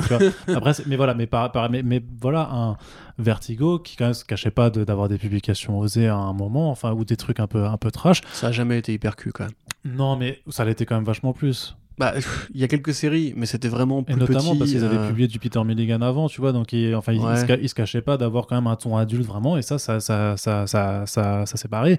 Euh, et quelques années plus tard, ben, rebelote avec Second Coming de Mark Russell, où parce qu'on représente un arbre avec des, des, des bites et des, et des chattes en, en termes de fruits euh, dessus, puisque c'est l'arbre de la créa, enfin c'est l'arbre du jardin d'Éden, et ben paf, on dit, bah en fait non, en fait on peut pas représenter ça euh, dans, dans nos pages, euh, Tout à fait. Faut, faut que ça se barre. Alors après, je ne sais pas si, si ça rentre dans la catégorie politique, même si la représentation du sexe en fiction a toujours été un Bah, il y a truc quelque chose politique. de politique puisque- là-dedans, parce que c'est une politique de public, une politique Oui, de, tout à de fait, voilà. marketing aussi. De, Non mais même, au-delà de ça, en, en Occident, généralement, les arts grand public évitent de traiter la question sexuelle parce qu'on considère qu'il y a la pornographie qui est là pour ça. Et euh, la BD Underworld, on en avait parlé avec Sipan, justement, elle est vachement sur ce terrain-là parce que c'était pour caler un manque, en fait, pour parler à cette génération qui, justement, s'intéresse à ces sujets-là. En fiction, ils sont assez, assez peu représentés au cinéma, à part pour quelques trucs indés comme Shame, euh, comme Shameless, etc. Non, Shame d'ailleurs. Shame tout à court, fait, ouais. voilà. Euh, ou même dans les séries, ça a commencé à arriver, on a vu que ça prenait, notamment, encore une fois, chez HBO, mais pas que. Euh, bah, Airboy de James Robinson, tu vois, premier numéro, c'est euh, l'artiste et son dessinateur, enfin le dessinateur et le scénariste, qui se mettent en image dans la BD, qui vont sniffer de l'héroïne et se taper une nana, et il y a des grosses bites apparentes et compagnie, tu vois. Ça, c'est de la contre-culture à fond, grosso modo. Jamais DC ou Marvel n'aurait dit euh, Ouais, alors moi, en fait, je vais me mettre en image dans la BD et je vais, avec mon pote dessinateur qui dessine lui-même la page en question, me dessiner une très grosse bite et niquer une meuf It. que j'ai chopée euh, dans un bar, tu vois. C'est peut-être pour ça aussi que The Boys a, des, a chez DC Comics. évi- hein. Évidemment, évidemment. Et justement, ça, c'est aussi. Si c'est politique, en un sens où justement, euh, il y a des arts grand public qui refusent en fait de traiter certains sujets, la drogue, euh, la baise. Joe Casey a fait toute une carrière là-dessus. hein. Joe Casey qui est connu comme, un- comme une sorte de parodie un petit peu vénère de Mark Wade, qui prend des personnages établis comme Batman et qui fait la série Sex, où en fait Bruce Wayne entre guillemets arrête sa carrière de justicier pour juste se droguer et baiser parce que il fait une crise de la quarantaine, il est déprimé, donc il a envie de s'essayer des trucs nouveaux. Euh, il a fait The Bounce aussi, ou qui est une, une parodie de Spider-Man, qui pareil bah, prend beaucoup de substances illicites et voilà, et ça quelque part ça existe parce que justement c'est un contre-pouvoir. C'est des parodies à la fois, mais c'est aussi des réflexions sur et si on injectait un peu de réalisme, même un peu de bizarrerie ou un peu d'étrangeté dans ces personnages qui sont généralement assez lisses et toujours sur les mêmes vecteurs depuis 80 balais parfois. Batman il est encore traumatisé par, par la mort de ses parents et qu'est-ce qu'il fait? Il tape encore des, il tape encore des mecs dans la rue. Mais gros, essaye le pilon, tu vois. Et ben en l'occurrence, il y a une série où il essaye le pilon et c'est pas dégueu, tu vois. Et ça pose des questions justement sur le rapport au cul de ces super-héros qui sont toujours très propres. Donc c'est aussi des, formes, entre guillemets, d'échappatoire pour un lectorat qui est adulte et qui est peut-être en a marre justement de correspondre à des critères de lecture qui sont... Parce que les, Big Two doivent toujours faire un grand écart entre, comme tu disais, euh, hors micro par rapport à Heroes Reborn, des man babies de 35-40 balais qui veulent retrouver- leur lecture d'adolescent et des ados qui veulent découvrir les comics. Et en attendant, si toi t'as grandi, si t'as découvert le cul, si t'as eu une vie amoureuse, si t'as essayé les drogues, ou même si t'as des convictions politiques, est-ce que tu vas vers les super-héros? Aussi naturellement Est-ce que vraiment le message qui convoque te parle autant aujourd'hui?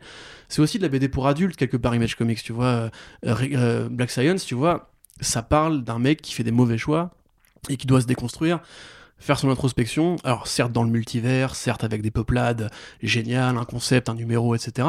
Mais c'est une série qui est super, qui est super individuocentrée, tu vois. C'est quand tu lis ça et que t'es un mec blanc de 30 balais dans un monde qui évolue, ça te parle forcément, surtout si t'as des problèmes d'anxiété ou de dépression ou de, ou de comportement destructeur. Et ça, justement, chez les super-héros, ça peut exister. Il y a des grands runs encore. Tom King fait ça un petit peu. Mais c'est quand même vachement moins mis en avant et c'est toujours cadenassé par un monde de fiction qui est beaucoup moins réel, qui, qui, qui peut pas s'autoriser, entre guillemets, à ce que l'auteur s'approprie autant le personnage. Et ça, justement, c'est la vraie créa, en fait. Donc là-dessus aussi, moi, je tiens quand même à mettre en avant l'idée que Image Comics laisse aussi ce côté. euh, des thématiques qui sont pas pour les ados, parce qu'on considère qu'il y a un lectorat qui est, euh, qui est plus mature, qui a droit à des lectures à lui, quoi, tu vois. Ouais, c'est- plus ou moins vrai parce que techniquement, tu as quand même des labels qui permettent de classer tes comics par tranche d'âge de lecteur et que si vraiment DC Marvel veut faire un label adulte, ils peuvent Ouais, le comme faire. le Black Label, tu veux dire, avec Ouais. la bite de Batman. Non, Mec, mais c'est le le, contre-exemple le- parfait. le Black Label est un contre-exemple parce que, parce que en fait, dans l'intention, l'intention a été corrigée après par les faits et parce que la direction a entre-temps changé. Euh, L'autre, par contre, l'exemple parfait, c'était le label Marvel Knights de Marvel. Oui, mais qui a toujours été quand même plus violence, qui a toujours été plus violence que cul. Tu vois, c'est encore oui, une non, fois. mais, non, mais par rapport à la question du sexe, mais plus par la question au fait d'avoir des écrits adultes. Et d'ailleurs, le Marvel Knights ou le Marvel Max, euh, Après, ouais. à part euh, Big Pun, enfin, il n'y a pas 40 séries qui ont fait plus de 5 numéros. hein. Ouais, c'est sous. Oui, oui. C'est plus des mini-séries. ce que je veux dire, c'est euh, que le prestige, Punisher Max de, de Ennis et Dillon pourrait pas forcément voir le jour aujourd'hui On est d'accord. dans, dans le On est Marvel carrément actuel. d'accord. On Tant est tant qu'ils ne se créent pas une nouvelle enclave euh, plus adulte où ils s'autorisent à avoir un rated M sur leurs comics. C'est d'ailleurs essentiellement à, cause ou grâce de Garfénis que, euh, euh, que ce label ou ce, cette enclave euh, continue de- d'exister chez Marvel. hein, parce que, comme dit Corentin, euh, il n'y a pas eu de nouvelle génération de gens qui ont écrit dans ces tons-là avec ces personnages-là. Est-ce que c'est parce que quelque part c'est interdit ou personne le fera aussi bien que, que lui? C'est fort possible. Mais ouais, effectivement, après, moi je suis à la fois d'accord avec vous deux parce que je pense que Image est, est un peu ce safe space pour tous ces lecteurs-là. Et. Je vais m'obliger de parler de Star Wars, tu m'en voudras pas Arnaud, mais de la même manière que j'attends. C'est un peu, c'est c'est quand même un peu la condition sine qua non à laquelle tu Exactement. dans un podcast. mais- on oublie donc, qu'il y a forcément un quota de référence à Star de la Wars. même Ah oui. manière que j'aime beaucoup Star Wars, mais que je sais que la franchise ne pourra jamais aller sur certaines thématiques, j'attends des autres franchises potentielles, type en ce moment euh, Legendary, Warner, HBO Max, on ne sait pas, euh, Ouais. qui travaillent sur euh, Dune, euh, aillent plus loin, tu vois. Et que s'ils ne vont pas plus loin, je vais ressentir un manque, même si le truc sera très bien. Et euh, du coup, euh, je suis d'accord avec euh, ce que dit notre ami Coco. Et d'un autre côté, je suis d'accord avec ce que euh, avec ce que tu dis là, c'est Kikou, que du coup, c'est Coco et Kikou. qui- voilà, c'est ça, c'est un mélange deux. Je, je suis d'accord avec vous deux parce que oui, c'est le cas, c'est cet endroit-là où on peut créer et s'adresser à des gens plus adultes. Ce qui, ce qui veut pas dire que moi, par exemple, je ne lis que des trucs d'adultes. hein. Je, je lis aussi des trucs euh, voilà, de vu, super-héros. on t'a vu avec ton babar l'autre jour. euh, ouais. J'adore, je suis fan euh, Céleste, Babar, euh, de tout le monde, je les kiffe tous.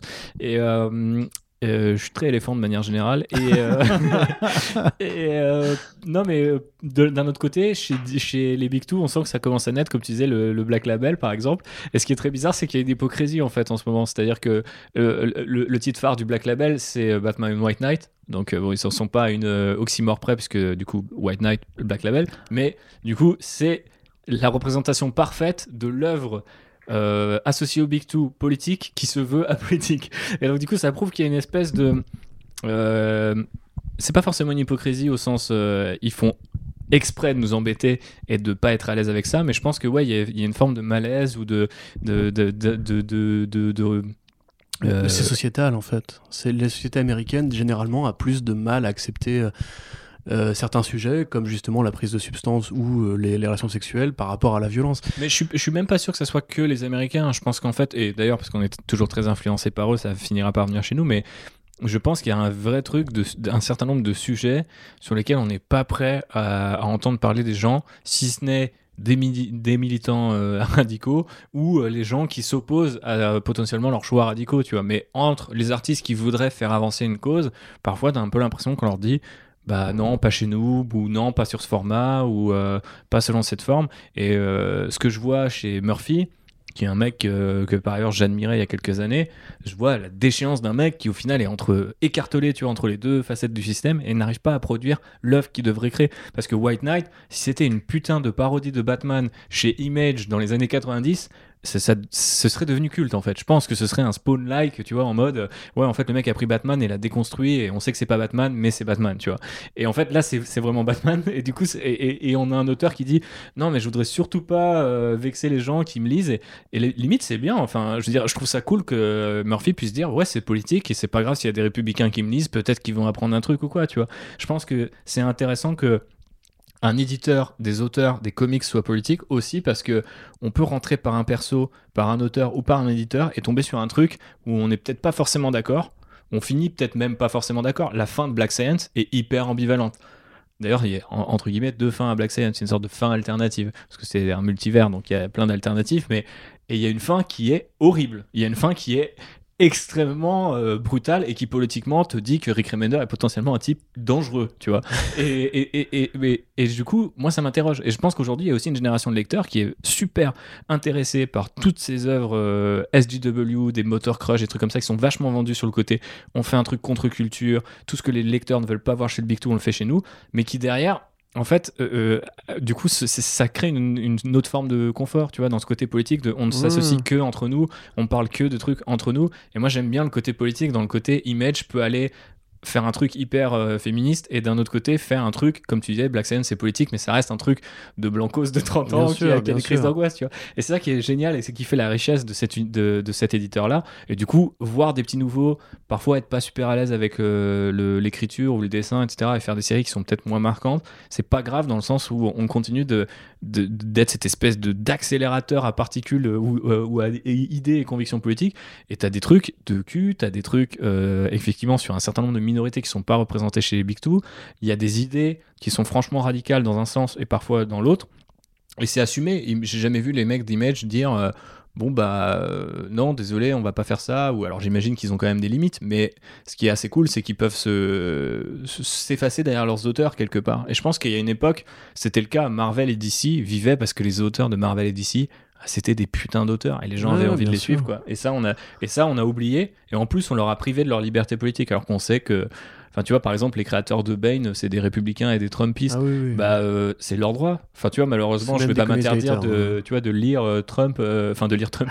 Je sais pas s'il y a encore un comics Trump, j'imagine Il qu'il y y en a, ouais, il y en avait. si, chez Image, euh, d'ailleurs, il y a des parodies de Trump qui sortent des fois. C'est pas chez Image, c'est euh, chez, Si, chez Image. Antarctic Press notamment. Little des, euh, euh, Non, mais il y a des comics satiriques euh, sur Trump chez Image aussi. Des- Ouais, j'ai vu dans la catégorie Little euh, politique. etc. euh, C'est des, c'est des parodies de BD pour enfants en fait. Hmm, D'accord. Mais c'est intéressant ce que tu dis parce que quelque part c'est pas nous même c'est même pas nouveau ça tu vois le côté euh, il, il nous faut en fait des, des parodies de super-héros chez euh, les indés pour avoir justement enfin un peu de contre-pouvoir et de réflexion etc. Euh, je pense à Irrécupérable par exemple de Mark Wade euh, ou même justement Invincible tu vois qui pose vachement de questions à pourquoi ces personnages sont encore figés dans le temps alors qu'Invincible c'est saga qui pardon c'est une saga qui dure sur euh, hyper longtemps et qui permet en fait enfin de casser juste le quotidien hyper permanent, l'éternel présent en fait des super-héros. Euh, je pense à Strange Fruit aussi, pareil, de Mark Wade, où en fait il imagine que Superman aurait été un noir américain euh, dans l'Amérique justement raciste pré, euh, pré-première guerre mondiale, et où en fait on voit l'accueil que lui réserve le public par rapport justement à si ça avait été un blanc, tu vois. Et ces lectures-là ont toujours existé parce que justement, je pense que moi je suis vraiment plus pessimiste que toi. Je trouve vraiment qu'en fait les super-héros sont amenés à à ne jamais. C'est un truc qui est censé rester tel quel parce que c'est une recette qui doit vendre toujours, etc. Et quelque part, les relaunchs sont là pour nous le rappeler. Dès qu'on va faire amener un, personnage assez loin, on le remet en arrière pour le, euh, le scén- le scénariste suivant. Et même toutes ces idéaux comme qu'a pu amener Tom King, tu vois, justement par rapport à l'introspection, côté de Batman, c'est un peu le premier héros dépressif, et justement, il parle un peu à notre génération qui se pose des questions par rapport à la santé mentale, etc. Même ça, ça doit revenir en arrière pour que Tynion nous refasse un truc très classique de guerre avec le Joker et compagnie. À mon avis, en fait, les, les... ils le veulent pas forcément, mais les éditeurs comme Marvel et DC sont en fait obligés d'être conservateurs parce qu'ils tiennent une recette qui a, jamais vraiment évolué. Quand elle a évolué, c'est toujours au forceps parce qu'un un mec arrivait, cassait tout comme Miller et était obligé entre guillemets d'imposer une nouvelle mode parce qu'on se disait ça ça marche, il faut qu'on fasse que ça. Tu parlais du, du, du, du Dark Age tout à l'heure, c'est un peu ça, tu vois. Après DKR, tout le monde s'est dit il faut du bresson parce que le bresson ça marche, même quand c'est mauvais, tu vois justement. J'ai pas dit ça. Hein. Tu vas dire micro, C'était alors dans un autre- mais C'était peut-être dans un autre podcast. mais, D'accord, euh, ok. Ah, je crois que tu parlais du côté euh, c'était bresson, etc. Ah non, c'était peut-être en micro qu'on parlait de ça en fait par Hmm. rapport à Heroes Reborn. Ouais, C'est pas c'était grave. par rapport à- Bref, mais grosso modo, tu vois, même Bane naît de ça. Tu vois, Bane naît de l'envie de faire du bresson, un héros super puissant, etc. Les mecs sont obligés d'être conservateurs, alors quelque part, l'indé, euh, c'est justement une usine à, nou- à nouvelles idées. Même si les mecs, comme tu l'as dit, effectivement, finissent par tourner en rond, comme Remender, qui, finissent par arriver en fait au bout d'une logique parce que euh, écrivent par rapport à ce qu'ils connaissent. Et bah, mécaniquement, tu finis par arriver au bout de ton chemin psychologique. Tu vois, l'eau, il l'a écrit parce que sa psy, sa, sa psy lui avait dit de voir les choses de manière positive. Du coup, il a écrit un monde très pessimiste dans lequel l'héroïne essaie de penser de manière positive. Euh, et Ce qui fait que c'est peut-être l'une de ses meilleures séries parce qu'il sort de Oui, sa zone de fait. confort. Tout à fait, Death for Glory, parce que la mort de son père, etc. Enfin, tu vois, c'est toujours des trucs qui sont assez réalistes par rapport à lui-même, mais au bout d'un moment, bah, il finit par arriver euh, à court de nouvelles idées. Euh, Deadly Class, c'est sa jeunesse, etc. Et tu peux, comme ça, dresser une cartographie de la vie de Remender par rapport à ces séries. Mais il y a un moment donné où, par exemple, The Scumbag, je trouve ça génial, attention, hein, mais tu sens qu'en fait, là, il s'est gratté la tête en mode genre, qu'est-ce que maintenant je viens pouvoir raconter? Ah, j'ai cette idée, là, allez, pourquoi pas, et tout. Et ça marche. Mais du coup, c'est forcément moins engageant que une fois qu'il a accumulé tous ses chefs-d'œuvre, et quelque part, tu te dis que le gars, euh, c'est comme les rockstars qui ont sorti 40, 40 bons albums et qui finissent par arriver en bout de course, tu te dis, bon, là, il recycle un peu quand même, tu vois.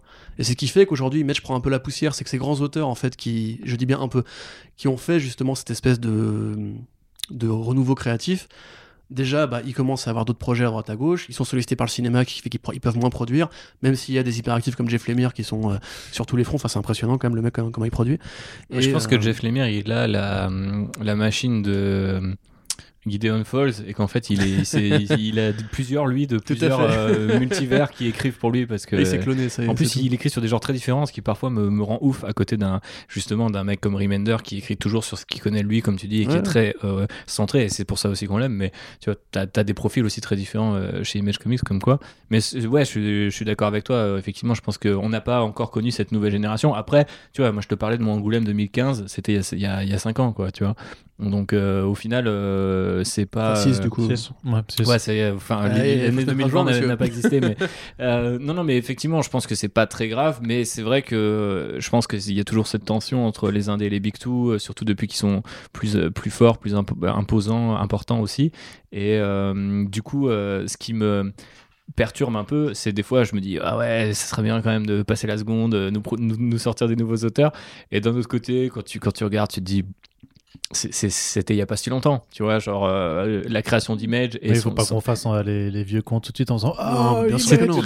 C'était Non, mais mieux avant. moi, par moment, quand je lis un numéro 1 et que je trouve désastreux et que, en, en tant que numéro 1, c'est-à-dire, je trouve que c'est pas bien écrit, je trouve que le monde est pas terrible et tout, je me dis, putain, il y a quand même une époque où Image, tu prenais un numéro 1, c'était sûr que t'étais obsédé par ça pendant Ouais. trois semaines, tu parlais que de ça avec tes potes et tout. Enfin, les potes C'est dans les un peu l'effet de mode que j'ai- que j'évoquais avant sur le côté vraiment waouh, neuf. euh, Ouais, c'est chaque série est et un tout ça, événement, voilà. Euh. Mais c'est vrai qu'on a tous acheté le numéro 1 de, de, de Black Science à ce moment-là. On a tous Non, acheté. euh, non, non.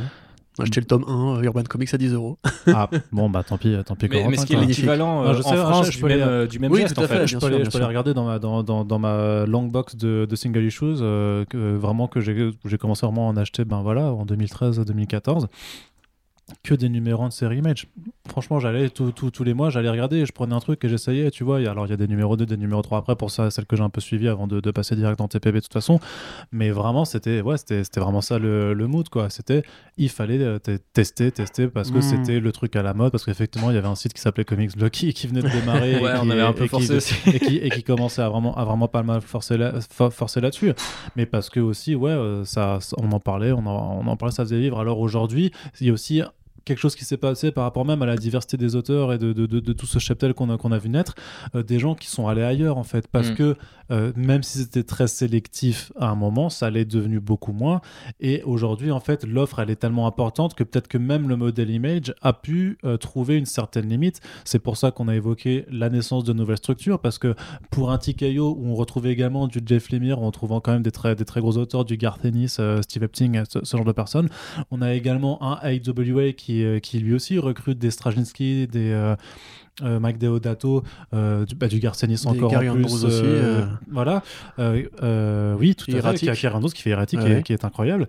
Et à côté de ça, on a même aussi Bad ID, tu vois, qui est un éditeur qui est en train de se monter, qui est formé avec les anciens de Valiant Comics. Et là-dessus, bah pareil, on a Jeff Lemire, on a Matt Kint, on a Joshua. Dysart, on a, on a voilà, on a tous ces gros noms en fait qui étaient euh, vraiment euh, un peu euh, les cadors du, de ce Golden Age de Image Comics qui ont aussi commencé en fait à et toi tu disais qu'avant l'aboutissement c'était Panel Syndicate mais en fait Panel Syndicate c'est une forme de cet aboutissement moi, qui hein, est c'est que Brian Kevogan qui l'a dit. c'est pas- oui non mais Je tu dis- citais ses propos. tu, tu hein. citais Brian Kevo- Kevon, mais ce que je veux dire, c'est que l'aboutissement au final, c'est peut-être que chacun veut créer sa propre structure éditoriale sans être dans une enclave de Image Comics et que- Ouais. et Mm. qu'à force, ben, on veut tous avoir notre C'est ce qui s'est micro passé pour le structure. hip-hop, tu vois, par exemple. hein. Une fois que les gros labels ont éclaté, tous les rappeurs avaient leur petit label à eux qui servait à leur album à eux, grosso modo, pour garder la, En fait, la c'est propriété parce des que droits. c'est de la startup nation de comics, quoi, en. Non, c'est c'est plus en fait, si tu veux, euh, la fin des monopoles.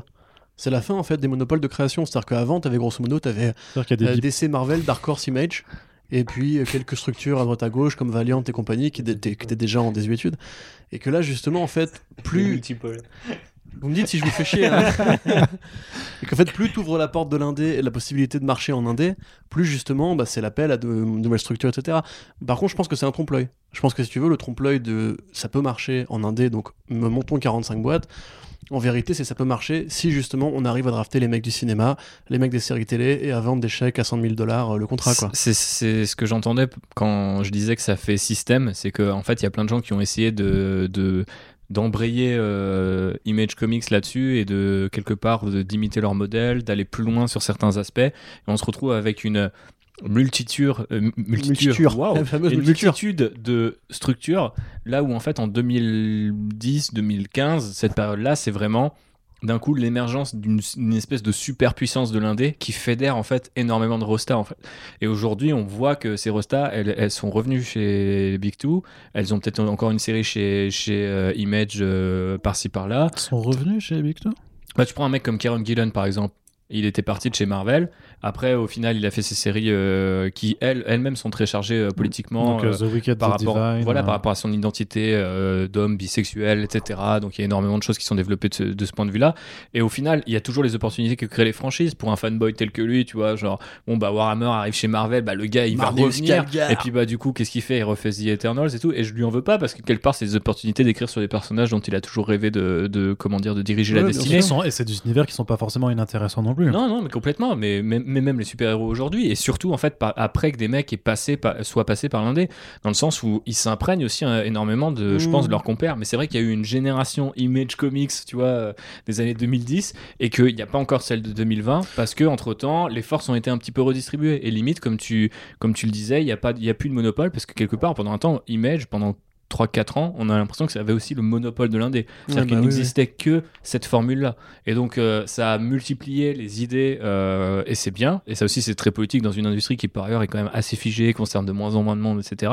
Donc, ça a secoué un peu son monde. Maintenant, il y a plein d'émergences, et c'est un peu comme les plateformes. euh, à une échelle beaucoup plus petite, mais c'est un peu comme les plateformes de streaming. Tout à fait. C'est-à-dire qu'au départ, il y en avait euh, trois grosses, puis maintenant, il y en a eu plein, puis on va revenir sur trois, deux qui marchent vraiment. Au départ, as- t'avais même Netflix et puis. euh, Oui, puis voilà, Basta. hein. ouais, Après, c'est- ça- c'est à peu ils ont tous tout, copié mais- le truc, mais. Mais euh, du coup, je pense que là, euh, quelque part, les- la prochaine mutation, c'est sur le papier, sur les, enfin, sur le papier au sens quel format, c'est de nouveaux auteurs ou pas, et surtout, est-ce que en fait, la, la trajectoire et le fait que ça a marché, c'est que c'était que des auteurs qui étaient passés par le Big Two et qui, comme Jim Lee et, et consorts avant eux, avaient été un peu essorés, tu vois, par ce truc-là. Et je pense qu'en réaction, quelque part, trouver une espèce d'énergie complètement folle, et même politiquement parlant, Hmm. alors que là, en fait, t'as des auteurs, ils arrivent, ils font peut-être euh, une mini-série et ils passent chez Image. Ils comprennent en fait, en fait le modèle qu'ils comprennent quand même, euh, c'est que faut passer chez les Big Two pour se faire le nom en fait, pour se faire la, pour se faire un peu ses marques, pour se faire du blé aussi, mais aussi pour se faire le nom, pour être reconnu en fait d'un grand nombre de lecteurs parce que c'est quand même Oui, c'est ça qui est. factuellement là où il y a le plus grand nombre de gens qui vont te lire euh, parce que même si tu débarques de, de nulle part, tu fais un titre même Batman and the Outsider, euh, un truc machin, t'as Batman avec toi, donc de facto tu vas avoir 30 000 gus qui vont venir te lire et une fois que t'as un peu capté, ben je sais pas, ne serait-ce que 5% de ces gens là. Tu proposes ta série Image Comics ou, euh, ou, ou Mm, maintenant ou en autre ça. indé parce que tu as quand même l'espoir qu'en fait bah, les 5% de cet énorme lectorat de Big Two que tu avais avec toi suffiront à te faire vivre en achetant ton bouquin. Mais ce qui, Ouais, est, ouais. ce qui est le cas, puisque finalement, quand tu gagnes 100% des revenus sur chaque numéro vendu, tu peux te contenter d'un lectorat qui est plus petit. Euh, et te Oui, sortir alors, financièrement ah, pas trop, pas trop bah, mal. faut- Mais j'ai, faut- mais j'ai faut cru voir, comprendre hein. que ce système fonctionnait plus euh, exactement Ouais. comme ça, surtout avec les Ouais. jeunes auteurs en fait. Mais sur- surtout pour le format Sur- sur- surtout mais- que tu es plus assuré d'avoir déjà euh, assez de lecteurs au quatrième numéro pour que ça te suffise réellement. Puis j'ai envie de dire, quand tu vois les ventes des Big Two par rapport à, ce, à un mec comme Kieron Gillen, euh, Remender, etc., bon, c'est Ouais. les, c'est les, c'est les, on va dire, c'est vraiment les, les stars de, de- parmi les stars. Mais je veux dire, c'est des mecs qui, chez les Big Two, sont restés des années, ont fait des runs entiers, des centaines de numéros. Maintenant, t'as les mecs, ils arrivent, ils font 5 numéros, ils partent chez Image. Tu te dis, ouais, bon, ok, parce Mais- que t'as envie de créer, t'as envie d'être plus politique, t'as envie Ouais. de- mais et tu sais que c'est un pari. Et je pense qu'eux, ils le savent. Après, comme le, rappelait le Corentin, potentiellement, ils vivent mieux. Donc, euh, pourquoi pas Ouais, c'est- et d'autant plus que euh, forcément, quand, quand tu prends ces choses en perspective, c'est que tu te dis que Corentin ne peut pas en placer une, tu vois, Ouais, et que ça. je le fais exprès Exactement. pour Merci, pas qu'il- très bonne blague. Non, mais- euh, on donne la parole à Corentin. Ce que je voulais dire, c'est qu'à priori, enfin, je pense que les modalités ont vraiment changé. Je pense que c'est plus possible, en fait, de, pour un mec qui est réaliste, qui a épée sur terre, de faire juste l'un, tout l'un ou tout l'autre. Tu prends la nouvelle génération, en fait, c'est quoi? C'est Jason Aaron, par exemple, qui fait The Goddamn Virgin Et euh, Sea of Space, je crois, chez Image, mais qui continue à faire des Avengers euh, chez Marvel. Tu prends Donny Cates, qu'est-ce qu'il fait? Il fait Venom et Thor chez Marvel et il fait crossover chez Image. Et en fait, ces mecs-là, si tu veux, ils essaient de ménager un peu la chèvre et le chou. Kieran Gillen, il continue Once and Future, mais comme tu dis, il revient aussi chez Marvel. Je pense qu'en fait, à mon avis, c'est l'exode, la fuite, la ruée vers l'or, elle est un peu passée parce qu'en fait, on a compris, si tu veux, qu'il y aurait une limite au bout d'un moment et accessoirement, le marché de l'indé grossit pas autant qu'on aimerait. Euh, Bah, il il- grossit différemment, on Il y va a une dire. offre qui grossit vraiment exponentiellement, mais c'est la demande qui, elle, peine à trouver, en tout cas, son secteur, ça dépend. C'est vraiment, c'est- et là, c'est vraiment des questions de- d'études de, marché aux États-Unis où ce serait vraiment mieux bah, qu'on soit aux États-Unis pour vraiment pouvoir avoir les données brutes sur le terrain, mais de voir aussi la transformation, effectivement, du, du marché en termes de lectorat par rapport à un lectorat vieillissant qui continue d'aller dans les comic shops, euh, mais qui ne se renouvelle pas parce que les comic comic shops n'arrivent pas à attirer réellement de, de nouvelles personnes. Et au contraire, tout ce marché qui était d'abord secondaire, mais qui est en train de devenir le premier marché de la BD maintenant aux États-Unis, savoir celui de- du trade, de l'album, qui trouve son essor euh, plus seulement dans les comic shops, mais en dehors sur les librairies plus généralistes euh, et sur les chaînes de commandes style Amazon et tout ça. Mhm. Et euh, du coup, tu as vraiment une sorte d'équilibre à devoir manier sur l'indé qui sait pas trop se positionner parce qu'il sait qu'il y a des gens qui peuvent, parce que l'achat d'impulsion dans le comic shop, il est toujours présent parce que tu peux toujours te. Une couverture, une belle couverture, euh, même si c'est Alex Ross qui est- et qu'à l'intérieur c'est euh, Rob Liefeld qui dessine dedans, tu vois. Mais tu peux être happé par un concept, par une idée qui t'est présentée là- là-dessus et tu dis ça reste, ça reste 4 dollars, tu vois. Donc tu peux acheter euh, ce comic shop. Et en même temps, il y a de moins en moins de gens qui vont, alors qu'à côté, tu as des albums où les gens seront plus enclins à mettre de- de- des sous parce qu'ils savent que c'est.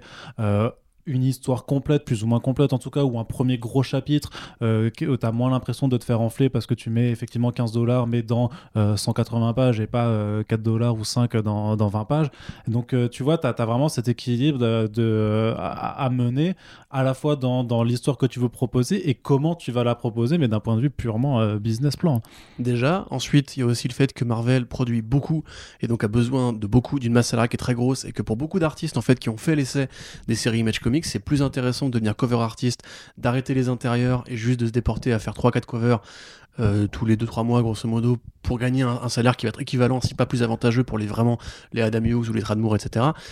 Euh, faut croire que Tradmoor, je sais pas s'il est vraiment très cover, mais il y en a plein qui justement abandonnent même le, le principe de faire Olivier de la BD. Coipel, euh, pour en- euh, citer Voilà, Olivier Coipel. Ouais, après, eux, Coppel, par exemple, des- voilà, il- je te coupe, hein, mais c'est quand même Non. des artistes qui ont grave fait leur temps, grave fait leur carrière, qui ont plus, euh, les- en fait, qui ont juste plus l'envie de- d'abattre euh, 20 pages par mois non plus, parce que c'est un putain de travail. Non, mais je pense que ça va de plus en plus vite maintenant. Les carrières, à mon avis, sont de plus en plus courtes quand tu vois justement, Ah. t'as t'as moyen en fait de croutonner. Enfin, vu le nombre de variantes que fait Marvel chaque année, même pour des coloristes ou des Ça- de, de talent, peut-être un peu ça des, peut euh, être plus des- avantageux de faire que de la cover. Tu vois. Franchement, ça dépendra vraiment des gens qui arrivent plus ou moins à percer, parce qu'il y a quand même des artistes que l'on suit Merci depuis, Thibaut. depuis, 30 depuis une trentaine d'années qui étaient déjà là et qui sont toujours là et qu'on voit toujours faire des intérieurs. Pourquoi? Parce que même s'ils ont une bonne carrière et qu'ils réussissent quand même à vivre et qu'il y a des gens qui les aiment, qui apprécient leurs travaux, c'est des gens qui, entre guillemets, n'ont pas réussi à percer assez pour pouvoir se reposer sur le sort, le fait de faire de- du cover artist. Regarde, euh, je sais pas, un mec comme Tyler Kirkham, tu vois, il fait plus du tout d'intérieur là depuis des années, il fait que de la cover, il fait que de la variante. Pourquoi? Parce que lui, il a fait le taf, tu vois, et maintenant il peut se reposer.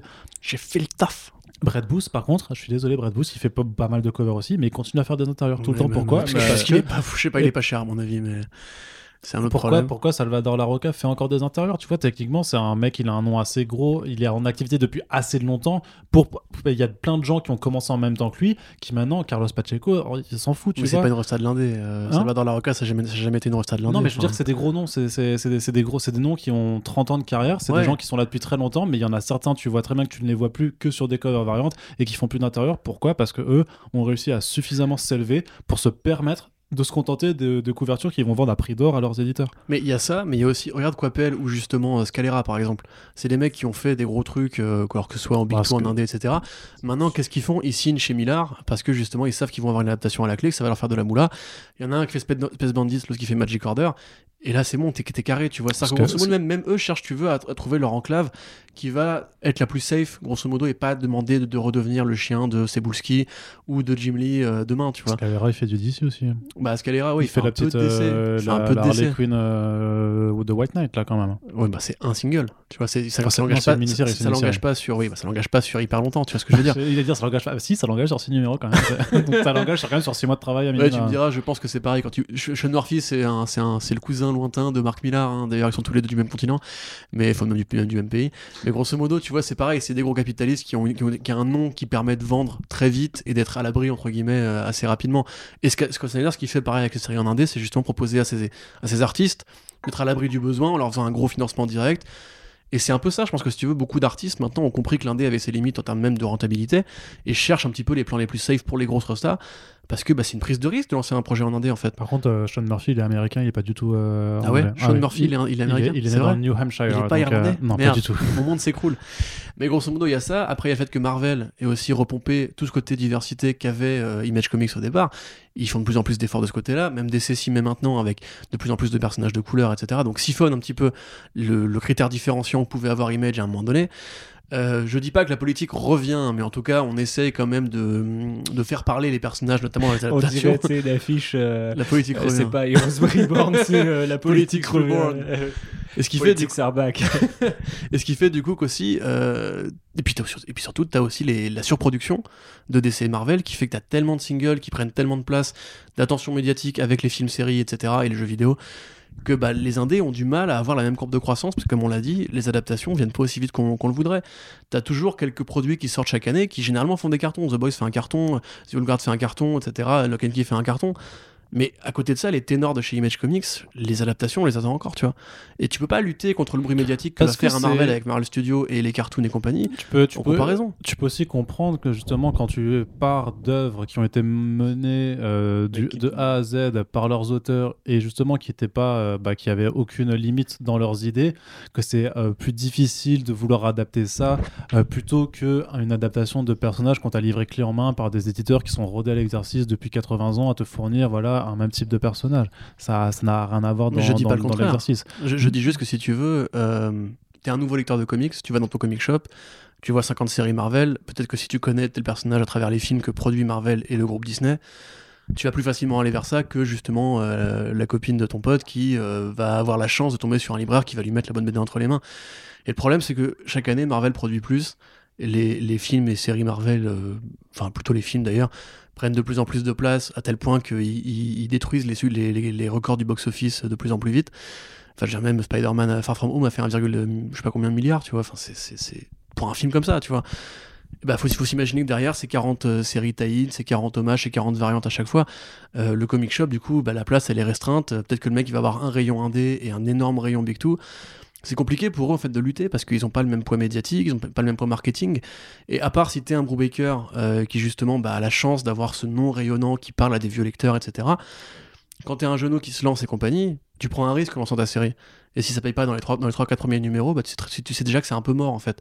Après bon, il y a la transition vers le format roman graphique qui a priori est plus avantageux pour eux parce que ça permet de drafter un public qui est peut-être moins single et justement euh, Ouais, et puis ça te permet de le vendre plus cher aussi techniquement. Oui, aussi, quoi. effectivement. Parce qu'il y a certains graphic novels euh, chez Image euh, des dernières années où c'est quand même du euh, 80 pages pour 24 euh, 24 dollars 99 où tu dis un petit peu. bah Pulp de cher, c'est quoi. 18 dollars pour Bah, c'est 96 pages. euh, Non mais voilà, c'est celui-là, tu vois. C'est pas euh, ouais. Mais c'est extraordinaire. Hein. n'est pas si cher. en Mais c'est extraordinaire, hein, ça- il faut le lire, hein, c'est génial et tout. Et justement, c'est hyper politique. Mais euh, Non, mais justement, pour revenir un petit peu sur Image et même la question de, par rapport au fait que, que Marvel ou DC avaient voulu un petit peu sillonner la diversité des personnages, tu reconnais aussi qu'il y a quand même des limites un peu dans la façon dont on veut euh, changer un petit peu les chaptels de personnages en leur accordant des événements un peu spéciaux, donc vraiment de façon très actuelle comme un DC Future State ou comme le All New All Different Marvel par rapport à des séries qui d'emblée en fait te présentent des personnages qui sont tels qu'ils sont et qui n'ont pas un passif, qui n'ont pas besoin de réinventer quelque chose. Et notamment dans le cadre, juste un truc très con, mais sur le cadre des personnages féminins, tu l'as chez Image Comics depuis de nombreuses années, que ce soit The Old Guard avec Andy, que ce soit euh, Skyward avec Willa, tu vois. Tu as tout un tas de séries qui émergent chaque année. T'avais The- on parlait de, de Kieran Gillen avant, mais The Wicked, The Divine, qui met tout en avant un tas de personnages issus notamment des minorités sex- sexuelles et qui parle de ces thématiques et qui a pas justement en fait un bagage, si tu veux, du- un historique conservateur par les faits, parce que c'est des personnages qui ont été créés dans des années 30 à 60 où forcément les thématiques sociétales n'étaient pas aussi euh, modernes tout simplement, enfin qu'elles- voilà, diversifiées. n'étaient pas les mêmes, elles n'étaient Voilà. pas les mêmes, et, et donc qui te permet de rentrer directement en fait euh, bah, dans, dans- dans quelque chose qui va te, te parler sans devoir euh, subir ce qui, a, ce qui a été fait avant. C'est un peu de ça que je voulais aussi parler dans, dans ce podcast. Thibaut, tu. Ouais, je suis tout à fait d'accord. Je, je- je- je buvais les paroles d'Arnaud pour le coup, parce qu'effectivement, je, je suis très d'accord avec, avec ce qu'il vient de dire. Et, mais euh, c'est par rapport à ce que toi tu disais, Corentin, le fait que peut-être que malheureusement ces gens ne peuvent pas échapper, euh, tu vois, euh, à l'attrait ou à l'intérêt de passer par les Big Two, ou qu'il y a une force de frappe qui est telle qu'on ne peut pas vraiment s'en extraire complètement et proposer totalement un, effectivement un contre-système quelque chose et au final on retombe dans un autre système qui lui-même a ses élus euh, la première génération de d'auteurs image euh, façon âge d'or ou plus euh, âge moderne je sais pas comment on pourrait dire. Mais c'est intéressant de voir que ça continue d'évoluer et surtout que image reste malgré tout dans cette espèce de de comment dirais-je de de c'est un le repère ça fait un peu euh, truc de vilain tu sais où on se cache et tout mais euh, non il y a vraiment une idée que c'est un, c'est un petit jardin que les gens peuvent venir cultiver en créant leur monde et aussi en portant leurs convictions et ça c'est quand même très intéressant Un peu comme les petits jardins que tu as en périphérie des grandes villes, comme ça, tu sais, t'achètes ton lot de 5 mètres carrés, tu peux planter tes tomates. euh, bah, c'est peut-être ça c'est peut-être en marge tu vois des des, euh, des grandes une- c'était pas une blague. hein. des grandes villes ou euh, effectivement ouais des grandes structures mais euh, c'est je pense que c'est important de le rappeler après c'est vrai que je pense que la prochaine évolution pour un peu ouvrir je ne sais pas où on en est par rapport à ton à Vous ton avez conducteur le conducteur depuis le début. hein. mais euh, attends, c'est vous qui parlez de, de, de qui est payé le mieux euh, depuis, euh, depuis 20 minutes là. Mais euh, non, mais je, je, je ne sais pas du coup. Ouais, Bienvenue à la maison. ou- ou- ouais, non, mais en même temps, je vous écoute donc je suis au courant. Mais ouais, je sais pas si, c'est si ça va perdurer, tu vois, si même c'est intéressant pour Image de continuer en tant que. En, Bah, bien sûr que c'est intéressant. Non, mais c'est intéressant, euh, je veux dire, de, leur point de vue, ils accueillent des auteurs, tu vois. Mais on voit que le rayonnement qu'ils ont pu avoir à cette époque, ils ne l'ont toujours pas retrouvé cinq ans plus tard, tu vois. Enfin, je sais pas, peut-être que de leur point de vue, ça marche très bien et que économiquement, ça fonctionne, politiquement, ils portent les idées qu'ils veulent, ils continuent de défendre un certain nombre d'artistes. Bien sûr que c'est intéressant, mais quand les Big Two reprennent des forces, quand les Big Two deviennent quelque part peut-être euh, plus bizarres dans ce côté apolitique ou euh, récupèrent la diversité, bah faut que toi tu évolues en fait. C'est-à-dire que à chaque fois c'est c'est une réaction en fait. Image à la base c'est une réaction au Big Two. Euh, sa, sa, sa modernité, ce dont on parle depuis les années 2010-2015, euh, c'est une réaction au Big Two. Et aujourd'hui, on n'a pas encore vu la nouvelle réaction à cette forme qu'a pris les Big Two de dire bah, on a peut-être un, un black label, donc on peut peut-être faire un peu de politique, un peu de diversité, aller un peu plus loin. Et on a peut-être euh, des auteurs qui sont suffisamment plus. euh, euh, Enfin, des contrats qui sont suffisamment intéressants pour les auteurs pour rester, pour créer des trucs, un minimum à eux, un minimum politique, etc. Et c'est. C'est intéressant, ça prouve que quelque part le, le modèle image a maintenant euh, a été, euh, tu vois, c'est une espèce de, je sais pas, ils, se tirent les uns les autres et euh, dessus et du coup, bon bah là ils, ont pris une bombe sur la tronche et ils ont fait ah bah qu'est-ce qu'on peut retenir de cet assaut là Ah bah on va faire un peu comme eux sur certains trucs. Au final, par exemple le Black Label, l'objet, tu vois, de- du single White Knight, je les ai achetés les premiers. bah c'était plus agréable d'acheter ça que n'importe quel autre single d'ici. Un peu comme quand t'achetais un super single comme l'était ceux de Renato Jones avec des fausses pubs, etc. Ah, J'avais vraiment l'impression d'un côté objet qui était énorme Ouais, ouais, il parce faut, que euh, c'était super bien travaillé. C'est vrai donc- qu'il faut de la fab. Mm, mm, mm, et donc euh, peut-être que c'est euh, de ce point de vue-là, du point de vue objet, que l'évolution va par rapport à ce que tu disais sur le fait qu'aujourd'hui maintenant c'est le trade plus- qui prend la domination, tu vois. plus ou moins d'accord avec toi. Le problème majoritaire qui me semble par rapport maintenant à Email, c'est que les idées, les histoires ne suffisent plus. Ce qu'il faut maintenant, c'est quand enfin, on est quand même à l'heure de la- à l'ère de l'IP, vraiment, enfin de la licence euh, en tant que telle, et que maintenant à Comics Image, comme n'importe quel indé aussi, doit se vendre sur un pitch qui soit suffisamment attractif pour que justement il y ait cette porte de, pouvoir en faire en dériver. Mais, Il y a quelques jours, il y a quelques jours, euh, si, euh, si vous vous rappelez, euh, il, y a un- il y a le premier Super Friends qui est sorti sur First Print avec Giuseppe Camuncoli. Il y a quand même ce passage qui est assez équivoque où euh, on parle de, de comics depuis, depuis une bonne demi-heure et puis commence à évoquer une adaptation de son univers euh, en parlant de toys, de merchandising, de jeux vidéo, de, de jeux de rôle et tout ça, où tu dis ah ouais, mais en fait, vo- votre délire, c'était pas forcément que de raconter une histoire à la base. Ah, C'est quand même quelque chose qui est en train de devenir, euh, de devenir très gros. Oui, et toi, tu ne l'as pas écouté quand je l'ai mis non, en ligne ouais. lundi dernier, du coup, j'ai- l'impression. hein. Tu es en train de niquer le, time stream là. Mais, Mais, euh, attends, mais- tu, mais- il voilà, tu vois, rôle papier. euh, Ils ont des envies, ils ont des envies. Il le dit clairement qu'ils sont quand même en train de regarder dans toutes les directions. Alors, est-ce que c'est un discours de façade euh, pour dire juste que c'est un truc qui a priori est porteur et tout ça? Faut, faut- faut- Faudra voir. Faut toujours garder un petit peu de distance avec ces déclarations. Mais clairement, tu vois, c'est c'est vrai que à, à l'époque, quand Discovered Country était sorti, qui est un titre résolument politique quand même, ne serait-ce que dans son pitch de départ, et je vous renvoie donc au Super Friends pour, pour en parler un petit peu avec euh, le dessinateur. euh, c'est quand même un titre qui avait fait un peu les, gros titres à l'époque de la presse américaine parce que c'était le premier euh, nombre de précommandes euh, qu'on n'avait jamais vu depuis. Et, et ça a Depuis été annoncé par le Hollywood Reporter en plus, Ouais, le- ouais, le- de- la, la série, je crois, elle-même. Euh, même- ouais, après, maintenant, le Hollywood Reporter annonce beaucoup de nouveaux comics. En fait, c'est devenu assez, assez classique. C'est plus un, un- forcément un gros truc, quoi, mais c'est quand même chouette euh, que le Hollywood Reporter accorde des chroniques à, à des lancements de comics. Mais ce que je veux dire, c'était que vraiment, c'était le, pro- c'était le meilleur lancement chez Image depuis, franchement, j'ai envie de dire, peut-être The, The Magic Order ou, ou, ou Saga. Tu vois, un truc vraiment, c'était vraiment. ça, ça fait très longtemps qu'il n'y a plus autant de précommandes. Et ça montre bien aussi, euh, tu vois, ça, cet attrait parce qu'il y avait un film qui allait arriver, parce que c'était un, un, un- un fat truc, tu vois, il y avait un ensemble de- de- de- d'éléments qui concordaient pour faire quelque part un succès avant même que le premier numéro soit sorti. Mais c'est intéressant d'ailleurs, parce que quand on prend Skyward, C'est toujours quoi intéressant hein, C'est génial, j'adore. Je suis, fa- je suis fan. C'est pour ça que j'écoute tous les podcasts. Bah oui. Euh, Sauf celui tu- avec Giuseppe Cavancoli. du Tu coup, prends euh, Joe, il est pas sorti encore. Tu prends Joe Anderson, euh, qui est quand même le donc secrétaire de Lucifer, si je dis pas de bêtises. C'est le showrunner et c'est le créateur de la série. ouais. Tu prends ensuite Paprika de Mirko Andolfo, qui a priori est déjà commandé pour une adaptation. Tu prends euh, grosso modo à peu près plein de projets, même le, le Miller World. Euh, on sait que, que Image s'est battu pour garder, les, pour garder Mark Miller en interne et ils ont dû négocier des contrats par rapport à, aux répartitions, etc. Parce, que, maintenant que c'est des projets de licence. ouais, euh, parce que Netflix, c'est pas un éditeur. Ils se sont dit, bon, qui c'est qui va pouvoir faire vraiment concrètement les bouquins en papier bah, Mais il y a vraiment eu un, appel d'offres à ce moment-là, justement, pour savoir. Et puis maintenant, voilà, t'as du Geoff Jones, enfin, t'as quand même. Image, grosso modo, quelque part, c'est un peu dommage, mais reproduit en fait euh, cet aspect systémique un petit peu entrepreneurial du côté. Maintenant, on sait qu'on a la marque Image qui pèse ce poids-là, et il faut quand même justement qu'on arrive à développer des projets qui vont aller plus loin que déjà la BD, Mais mais qu'il faut qu'on ait des signatures qui soient assez importantes. Mais Scott Snyder, quand il part, t'es sûr que c'est de- la marque Image qui importe vraiment et que c'est pas justement ce dont on parle depuis avant? Je Au pense que final, c'est la c'est les auteurs. C'est les Image, Je sais c'est pas. c'est né d'une volonté d'auteur avec une politique d'auteur et c'est les auteurs. c'est ce que je dis. C'est ce que c'est Moi, j'ai vraiment l'impression que, eux, que en fait, ça, ça passe petit à petit. Je te recoupe deux pas du secondes, tout. mais quand tu vas non, la réponse est non, Arnaud Kikou. Que ça passe peu à peu au second plan par rapport justement à, hein. à la ruée vers l'or que seraient les adaptations, les produits de, de licences séparées, etc. Je suis désolé, mais quand tu vas dans une librairie, dans un Maintenant, comic tu peux shop, parler, tu, tu, tu demandes pas, tu, tu dis pas bonjour. Enfin, tu vas dans une librairie, tu fais bonjour. Je Si voudrais tu du- dis bonjour, je- faut dire bonjour aux faut dire bonjour, parce que si tu dis pas bonjour, tu te fais niquer ta mère, on est d'accord. Mais euh, si, quand, une fois que tu as dit bonjour, tu fais je voudrais du Batman, si tu veux du Batman, mais tu dis pas je voudrais du Image Comics, parce que ça veut rien dire.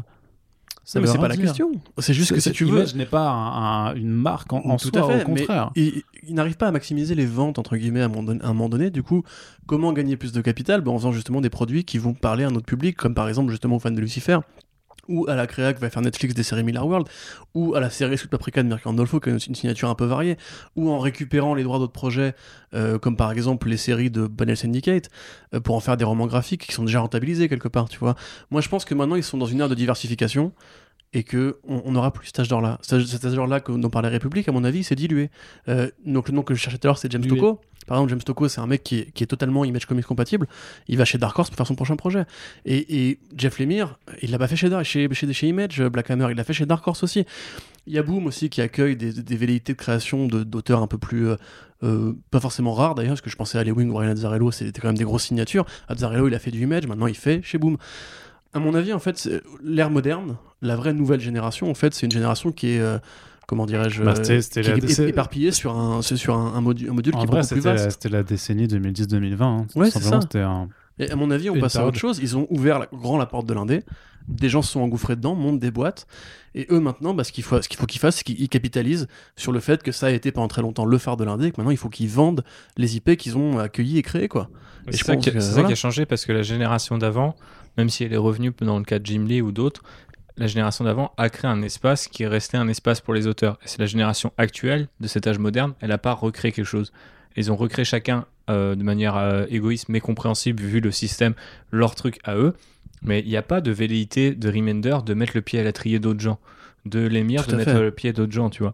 Alors qu'à l'origine, les... et en plus, le truc qui fait que Image a marché, c'est que tous ces gars-là partent de chez Marvel en même temps.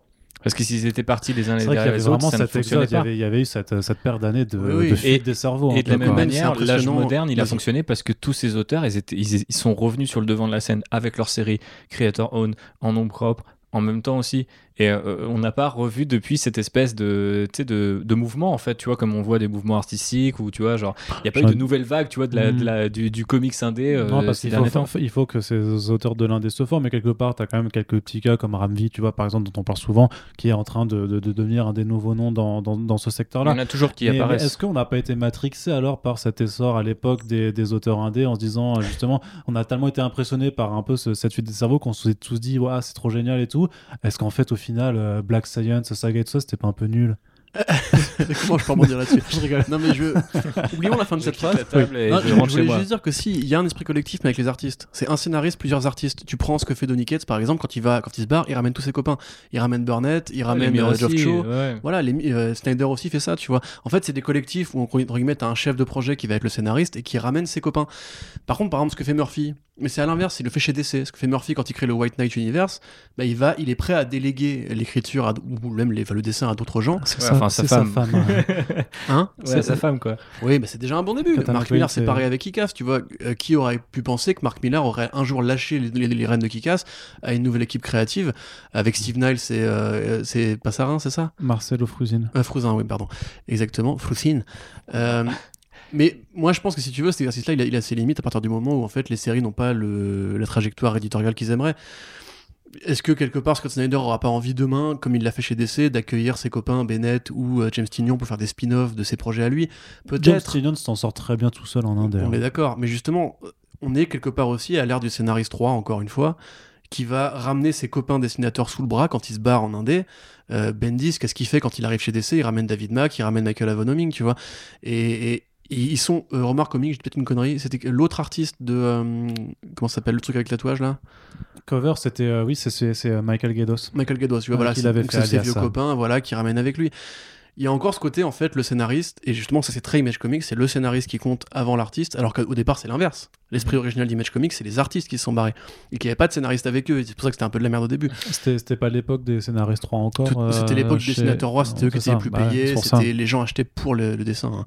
Alors qu'aujourd'hui, justement, les gens vont acheter pour le concept. Tu vois, ce qu'on disait, c'est pour le pitch, limite pour le synopsis, que les gens vont acheter. Mark Millar, c'est quand même le, c'est quand même le seul scénar- scénariste qui a créé, euh, derrière Stanley et compagnie, un univers qui soit aussi. C'est un peu le pasquier des comics quand même, euh, Marc Millar. Oui, c'est ça, c'est un pitcher full, tu vois. Il a plein, de parfums de pitch, tu vois. ça. Mais justement, Mark Millar, euh, c'est un très bon exemple. C'est un mec qui, pour moi, fait des projets qui sont totalement euh, interchangeables et nuls. Tout ce qu'il cherche, c'est juste la validation d'un producteur qui va lui dire ça c'est bien, on adapte, ça c'est bien, on adapte. Et en fait, tu peux te dire que c'est quelque part de la création destructrice parce que tu lis sur sa BD, tu la jettes à la poubelle. C'est pas, bah, c'est pas Mais- des œuvres qui n'ont pas de message non plus, parce que justement, Non, alors non, certes, il faut l'adapter, il faut que ce soit du divertissement, il faut qu'il y ait une IP derrière tout ça, mais ça n'empêche pas Mark Millar de foutre des idées dedans et d'avoir quand même quelques relents. Enfin, tu dis toujours toi-même que euh, Jupiter's Legacy, c'est quand même vachement bien. C'est Et- et génial. parce que ça aborde des rares choses contre-exemples. sur le, sur le plan Mais politique. surtout, aussi, voilà, hein. ça file du boulot à des artistes. euh, bon, je sais pas s'ils en ont besoin, mais lui, justement, tout le monde veut bosser avec Mark Millar parce que c'est une garantie d'avoir un chèque euh, de Netflix à la fin du mois, tu vois, en tant que créateur de concept et compagnie. Euh, c'est Quapel qui en parlait justement par rapport à The Magic Order, où quelque part, euh, quand tu bosses avec Millar, t'es sûr d'avoir du fric à la fin du mois. Mais lui, justement, c'est une IP, c'est une IP à lui tout seul. Tu vois, c'est une IP à lui tout seul. C'est, euh, mais si, on avait fait la- l'inter- enfin, le, le panel ensemble à la Comic Con, mec. Je me rappelais pas qu'il ait dit ça. mais il avait dit ça, mais c'est pas grave. D'accord. Il n'y a, pas de souci, Arnaud. Il, a, il aime bien contredire, en fait, vous avez remarqué. Mais grosso modo, c'est justement comme Remender, c'est une marque à lui tout seul, en fait. Maintenant que tu vois, on C'est pourrait. C'est un Marc Millar. Oh là là Excellent. Mais tu vois, Remender pourrait limite créer en fait son Remender World à lui. Thibaut, il en peut plus, il, il est mort. T'as vu, c'est c'est fluide les podcasts avec toi.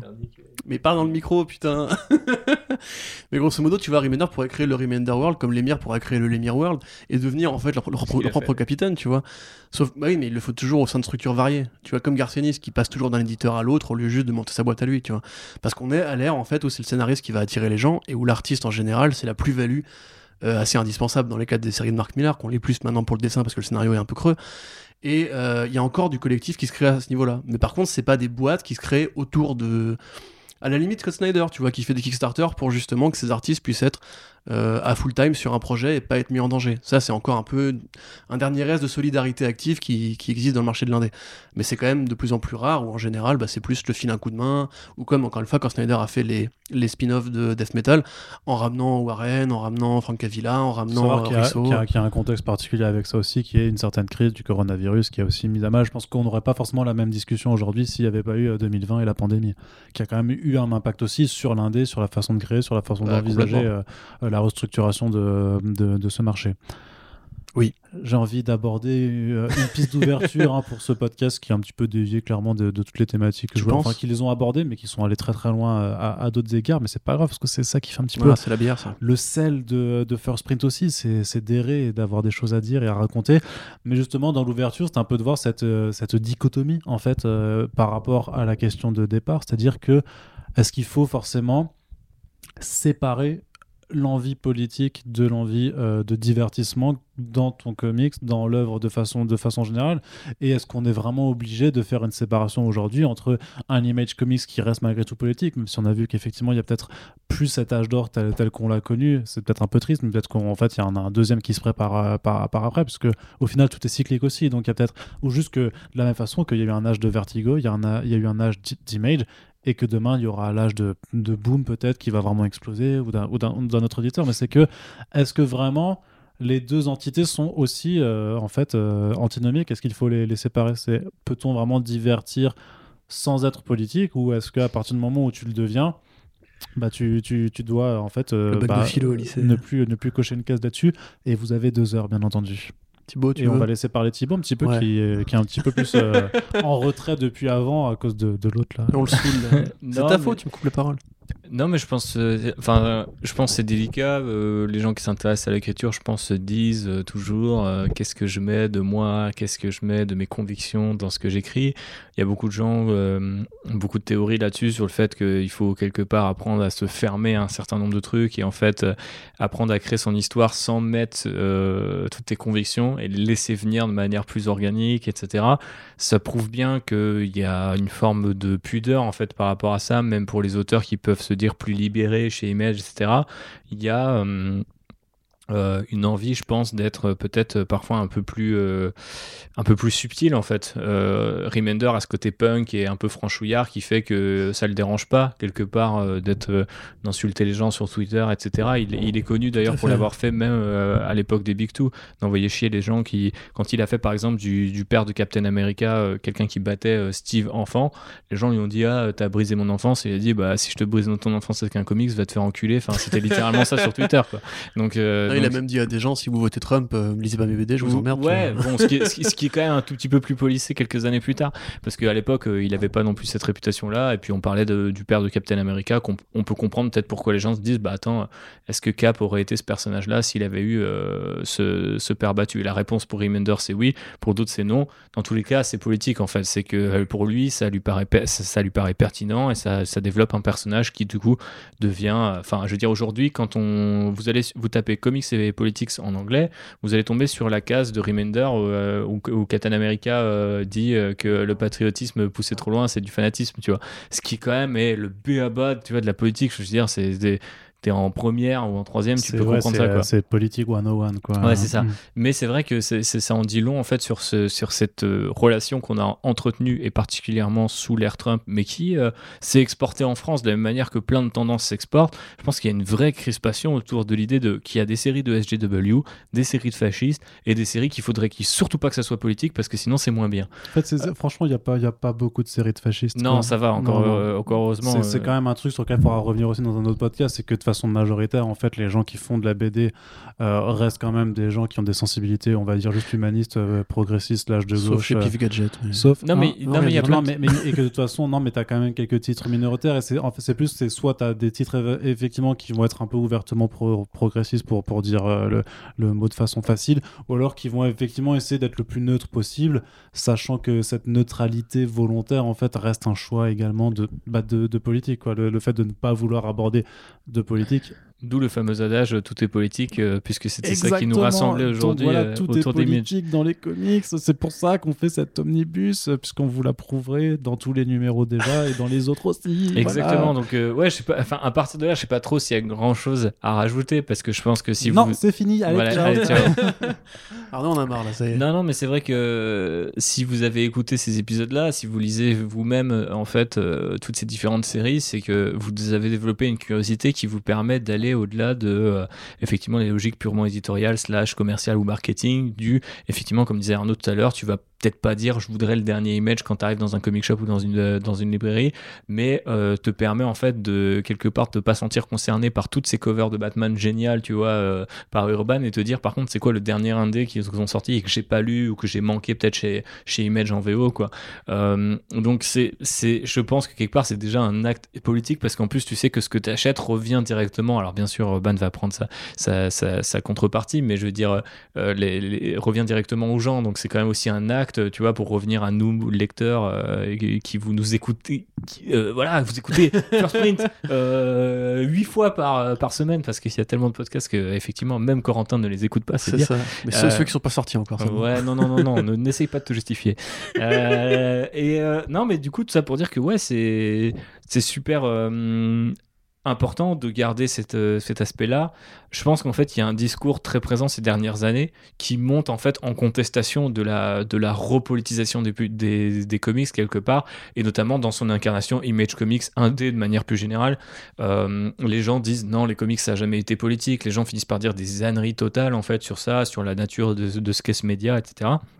Euh, donc, il est important de rappeler que toutes les séries Image portent cet ADN-là. Est-ce que c'est un argument marketing? Est-ce que c'est un, l'assurance d'un, tu vois, d'une bonne série en termes de qualité, etc. Je pense ni l'un ni l'autre. C'est juste en fait que quand on s'intéresse aux auteurs, c'est plutôt cool de se confronter à leurs opinions et aussi aussi de se rappeler d'un truc très important que peut-être que toutes les opinions observées dans cette BD ne sont pas forcément euh, celles de l'auteur ou de l'autrice, parce qu'il y a aussi cette, cette de l'autre côté, du côté euh, euh, FC Twitter, euh, Wokistan, je ne sais pas comment on dit pour être cool et pas trop fasciste ces derniers temps sur les réseaux sociaux, mais il y a aussi vraiment cette idée que maintenant ça crispe vachement des gens qu'on puisse tomber sur des personnages qui sont à l'envers, alors que beaucoup d'auteurs, et y compris une nouvelle génération, je pense à Donny Cates dans ce qu'il fait, par exemple dans Crossover, essaie de réconcilier les deux parties et d'essayer d'expliquer qu'en fait dans le, de l'autre côté il y a aussi des gens qui sont embrigadés comme d'autres et que potentiellement il faut euh, pas forcément leur tendre la main. Et je peux comprendre pourquoi les militants, euh, les militants ou les gens très engagés refusent de tendre la main à un certain nombre de personnes qui leur ont fait du mal. Mais et je veux pas faire euh, mon discours Miss France, euh, il y a de l'amour et de la politique partout, mais vu qu'il y a de la politique partout, c'est important quand même de de- d'expliquer que ça, ça soit autour d'un comics ou d'autre chose, il y a cette espèce de, terrain euh, commun, tu vois, qu'on dégage. Et, euh, moi, ça m'intéresse toujours de revenir sur cette fin de Black Science pour ceux qui l'ont lu, parce que je me dis, moi, elle m'a énormément touché, mais elle m'a énormément touché pour, pour me dire qu'en fait, le gars ne répond pas à la question qu'il a posée de base sur le fait que chaque porte que tu fermes, parce qu'en fait, ou que tu ouvres en l'occurrence, puisque c'est un multivers, pour terminer sur Black Science, puisqu'on avait commencé avec cette série, c'est qu'en fait, va enfermer d'autres et, euh, et va tuer un certain nombre de personnages, de potentialités, d'idées et de convictions chez, ces personnages. Et du coup, c'est super intéressant de prendre cet exemple-là, parce que justement, la fin de Black Science, il y a une fin, on va dire, très, euh, très paisible, il y a une fin qui est, qui est, qui est brûlante, en fait, quoi. Et on en est, je pense, aujourd'hui, euh, dans notre relation aux comics politiques, euh, de manière générale, qu'ils soient indés ou non, dans cette espèce d'ambivalence-là. C'est-à-dire, soit faut tout cramer, il faut continuer de défendre cette politique-là, ou soit faut euh, partir du principe que maintenant, les comics Big Two ou indés, faudrait que ça soit apolitique, ou faudrait que ça dérange surtout pas trop telle ou telle personne. Et euh, c'est la mort de l'art, pour reprendre euh, notre ami euh, Kerry Andrews qui dit si t'es au milieu, c'est que ton art c'est de la merde en fait. Si t'es au milieu, ça marche pas. C'est et bon bah lui il a été du côté qui marche pas parce que on l'a dit, voilà Renato Jones s'est terminé plus tôt que prévu, mais ça prouve que lui était capable, tu vois, d'aller jusqu'au bout de son idée et de la défendre. Et potentiellement aujourd'hui on en parle dans des podcasts. Peut-être qu'un jour il y aura une série Renato Jones. Peut-être que les gens vont se réapproprier ce, ce, ce cette œuvre là. Je sais quand c'est sorti en France chez Aquileos. il y avait presque l'idée de traduire le Choc on 10 qui est écrit avec un, un symbole dollar euh, euh, en VO par euh, rend l'argent parce qu'à l'époque c'était l'affaire Fillon. Donc tu vois, il y a, y y vraiment des, des fois des, tu vois, des connexions. On regarde souvent les États-Unis avec ah, ces idiots ou ah, ils ont des problèmes immenses. On les a aussi. Donc en fait, c'est intéressant, c'est que ces comics-là, quand ils sont importés chez nous, traduisent aussi, tu vois, comment nous on interprète Tout tous ces signaux-là. Et euh, le fait que Urban, Panini, euh, parce que par exemple ils republient maintenant TKO et d'autres structures, nous offrent toutes ces récits politiques-là, c'est super précieux dans le paysage de la BD. Et surtout, même si ça fait parfois que quelques centaines de ventes, euh, et que les éditeurs doivent s'en mordre les doigts, bah, c'est super important parce qu'on se dit peut-être que cultiver du Batman pour cultiver du Batman, c'est. Enfin, quelque part, tu vendras toujours ce, titre-là, mais tu t'éduqueras pas forcément les gens ou tu les pousseras pas vers autre chose. Alors que, euh, à l'inverse, avec une série indé, euh, tu vas peut-être euh, amener les gens à s'intéresser à des auteurs ou des problématiques qui euh, elles-mêmes sont développées dans d'autres comics, des auteurs qui ont team up avec d'autres artistes, comme tu le disais. Et voilà, tu vas, tu papillonnes quelque part d'après ce truc politique. C'est parce que Remender m'a choqué sur certains avis et m'a bousculé dans mes convictions que je l'ai suivi ailleurs. Et c'est pour ça aussi. à- à- David d'ailleurs. Ouais, David Ayer, mais qui lui-même est un, un personnage très politique, tu vois. Mais bon, bref, Euh, j'arrête là et je, et je vais finir par y aller parce que sinon je vais euh, enfreindre le couvre-feu et notre ministre de l'Intérieur va, venir me, me tirer dessus au LBD. Non, non, il est trop occupé à se faire sucer en échange d'une remise de peine. Donc, euh, Corentin, tu peux, euh, tu peux euh, conclure là-dessus, effectivement, aussi apporter ta, ta, De- ta conclusion Sur- sur, sur l'avenir politique d'Image Comics. Pose-moi une question. Quel est l'avenir politique d'Image Comics? L'avenir politique d'Image Comics, très franchement, je pense que c'est mort. Euh, Oh, je pense que. wow, le défaitisme Non, non, non, mais au contraire, justement, je pense qu'en fait, Image Comics a été euh, une, une soupape de relâchement à une époque où les comics, justement, avaient besoin d'invention, avaient besoin de cette liberté qui manquait peut-être, justement, euh, au DC Marvel de la fin des années 2000. Euh, mais aujourd'hui, en fait, pour moi, ils sont presque plus importants au sens où, justement, ils sont plus essentiels. Ils sont plus essentiels, entre guillemets, à, à l'existence de l'indé. L'indé s'est multiplié, l'indé s'est diversifié, l'indé s'est répandu.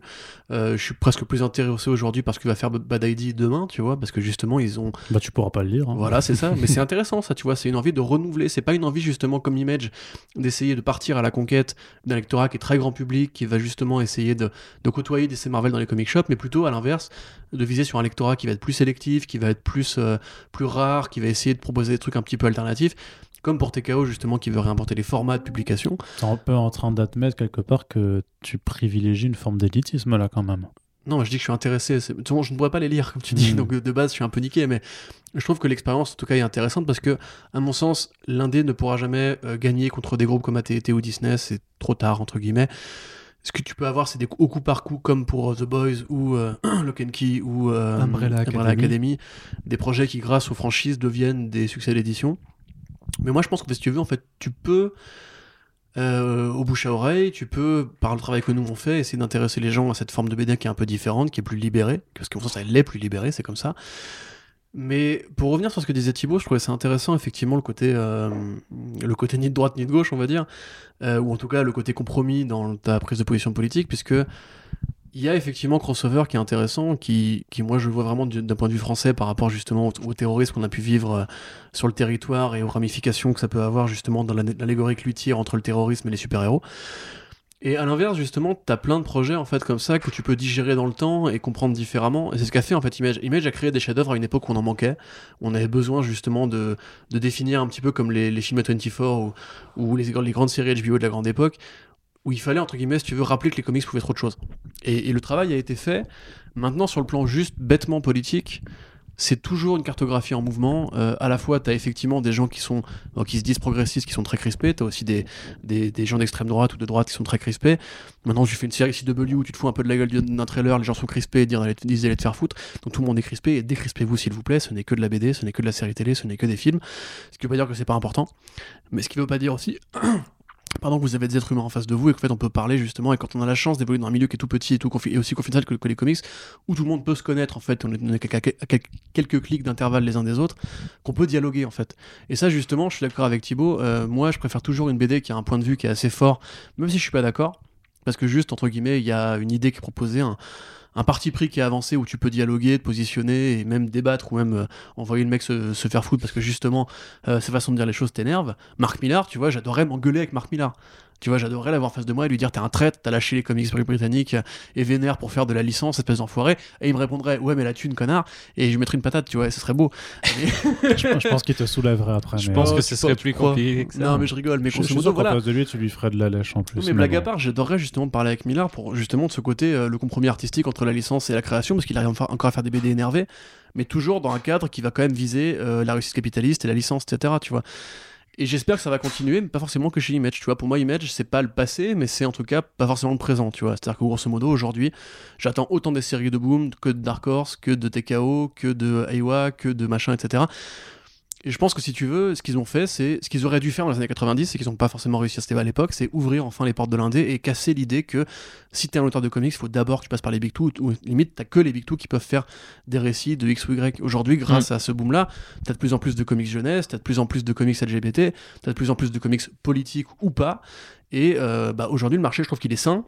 J'aimerais juste que, si tu veux, entre guillemets, la demande réponde à ça, parce que on Ouais. a vu le top euh, 30 des comics récemment. C'est pas. Euh, en on n'a France. pas- On n'a ouais. pas encore fait le Mais nous, top. on parle euh, français, tu vois, Oui, oui, euh, on n'a pas encore fait le top. en- Non, mais les habitudes de- de- des lecteurs français ne sont pas les mêmes que celles des, des Tout à fait, Américains. tout à fait. Et on, on faudra aller, aller étudier le, le top euh, US 2020 euh, après. Quoi. Mais grosso modo, voilà, ma, ma conclusion pour ouvrir, ce serait euh, lisez du Image, mais aussi surtout lisez de l'indé et ne privilégiez pas que Batman. C'est euh, plutôt, c'est plutôt, c'est plutôt de- de- d'admettre quand même que cet essor d'Image Comics des années 2010 a quand même permis d'ouvrir en grand en fait les portes de l'indé de façon plus générale, même si l'indé existait déjà avant, mais qu'il y a quand même une forme de, euh, de démocratisation de généralisation d'un indé qui s'est quand même montré, qui a un peu toqué à la porte d'un lectorat qui ne le connaissait vraiment pas, et que c'est là-dessus qu'il faut compter maintenant, c'est de voir si ces portes-là vont pouvoir en ouvrir d'autres et d'autres et, oui, encore d'autres oui. euh, après quoi. C'est beau.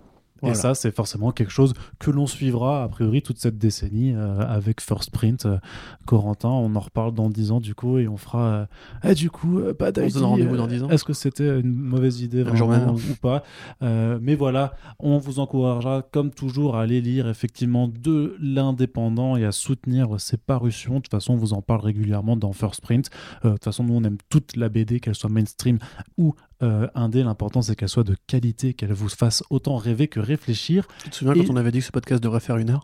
Ah, Tout à fait, je m'en, rappelle. Je m'en rappelle. sous-estimé ces Ouais, intervenants. Et, euh, et heureusement que je ne l'ai pas annoncé à l'ouverture de ce podcast, comme ça moi, je ne suis pas pris à défaut.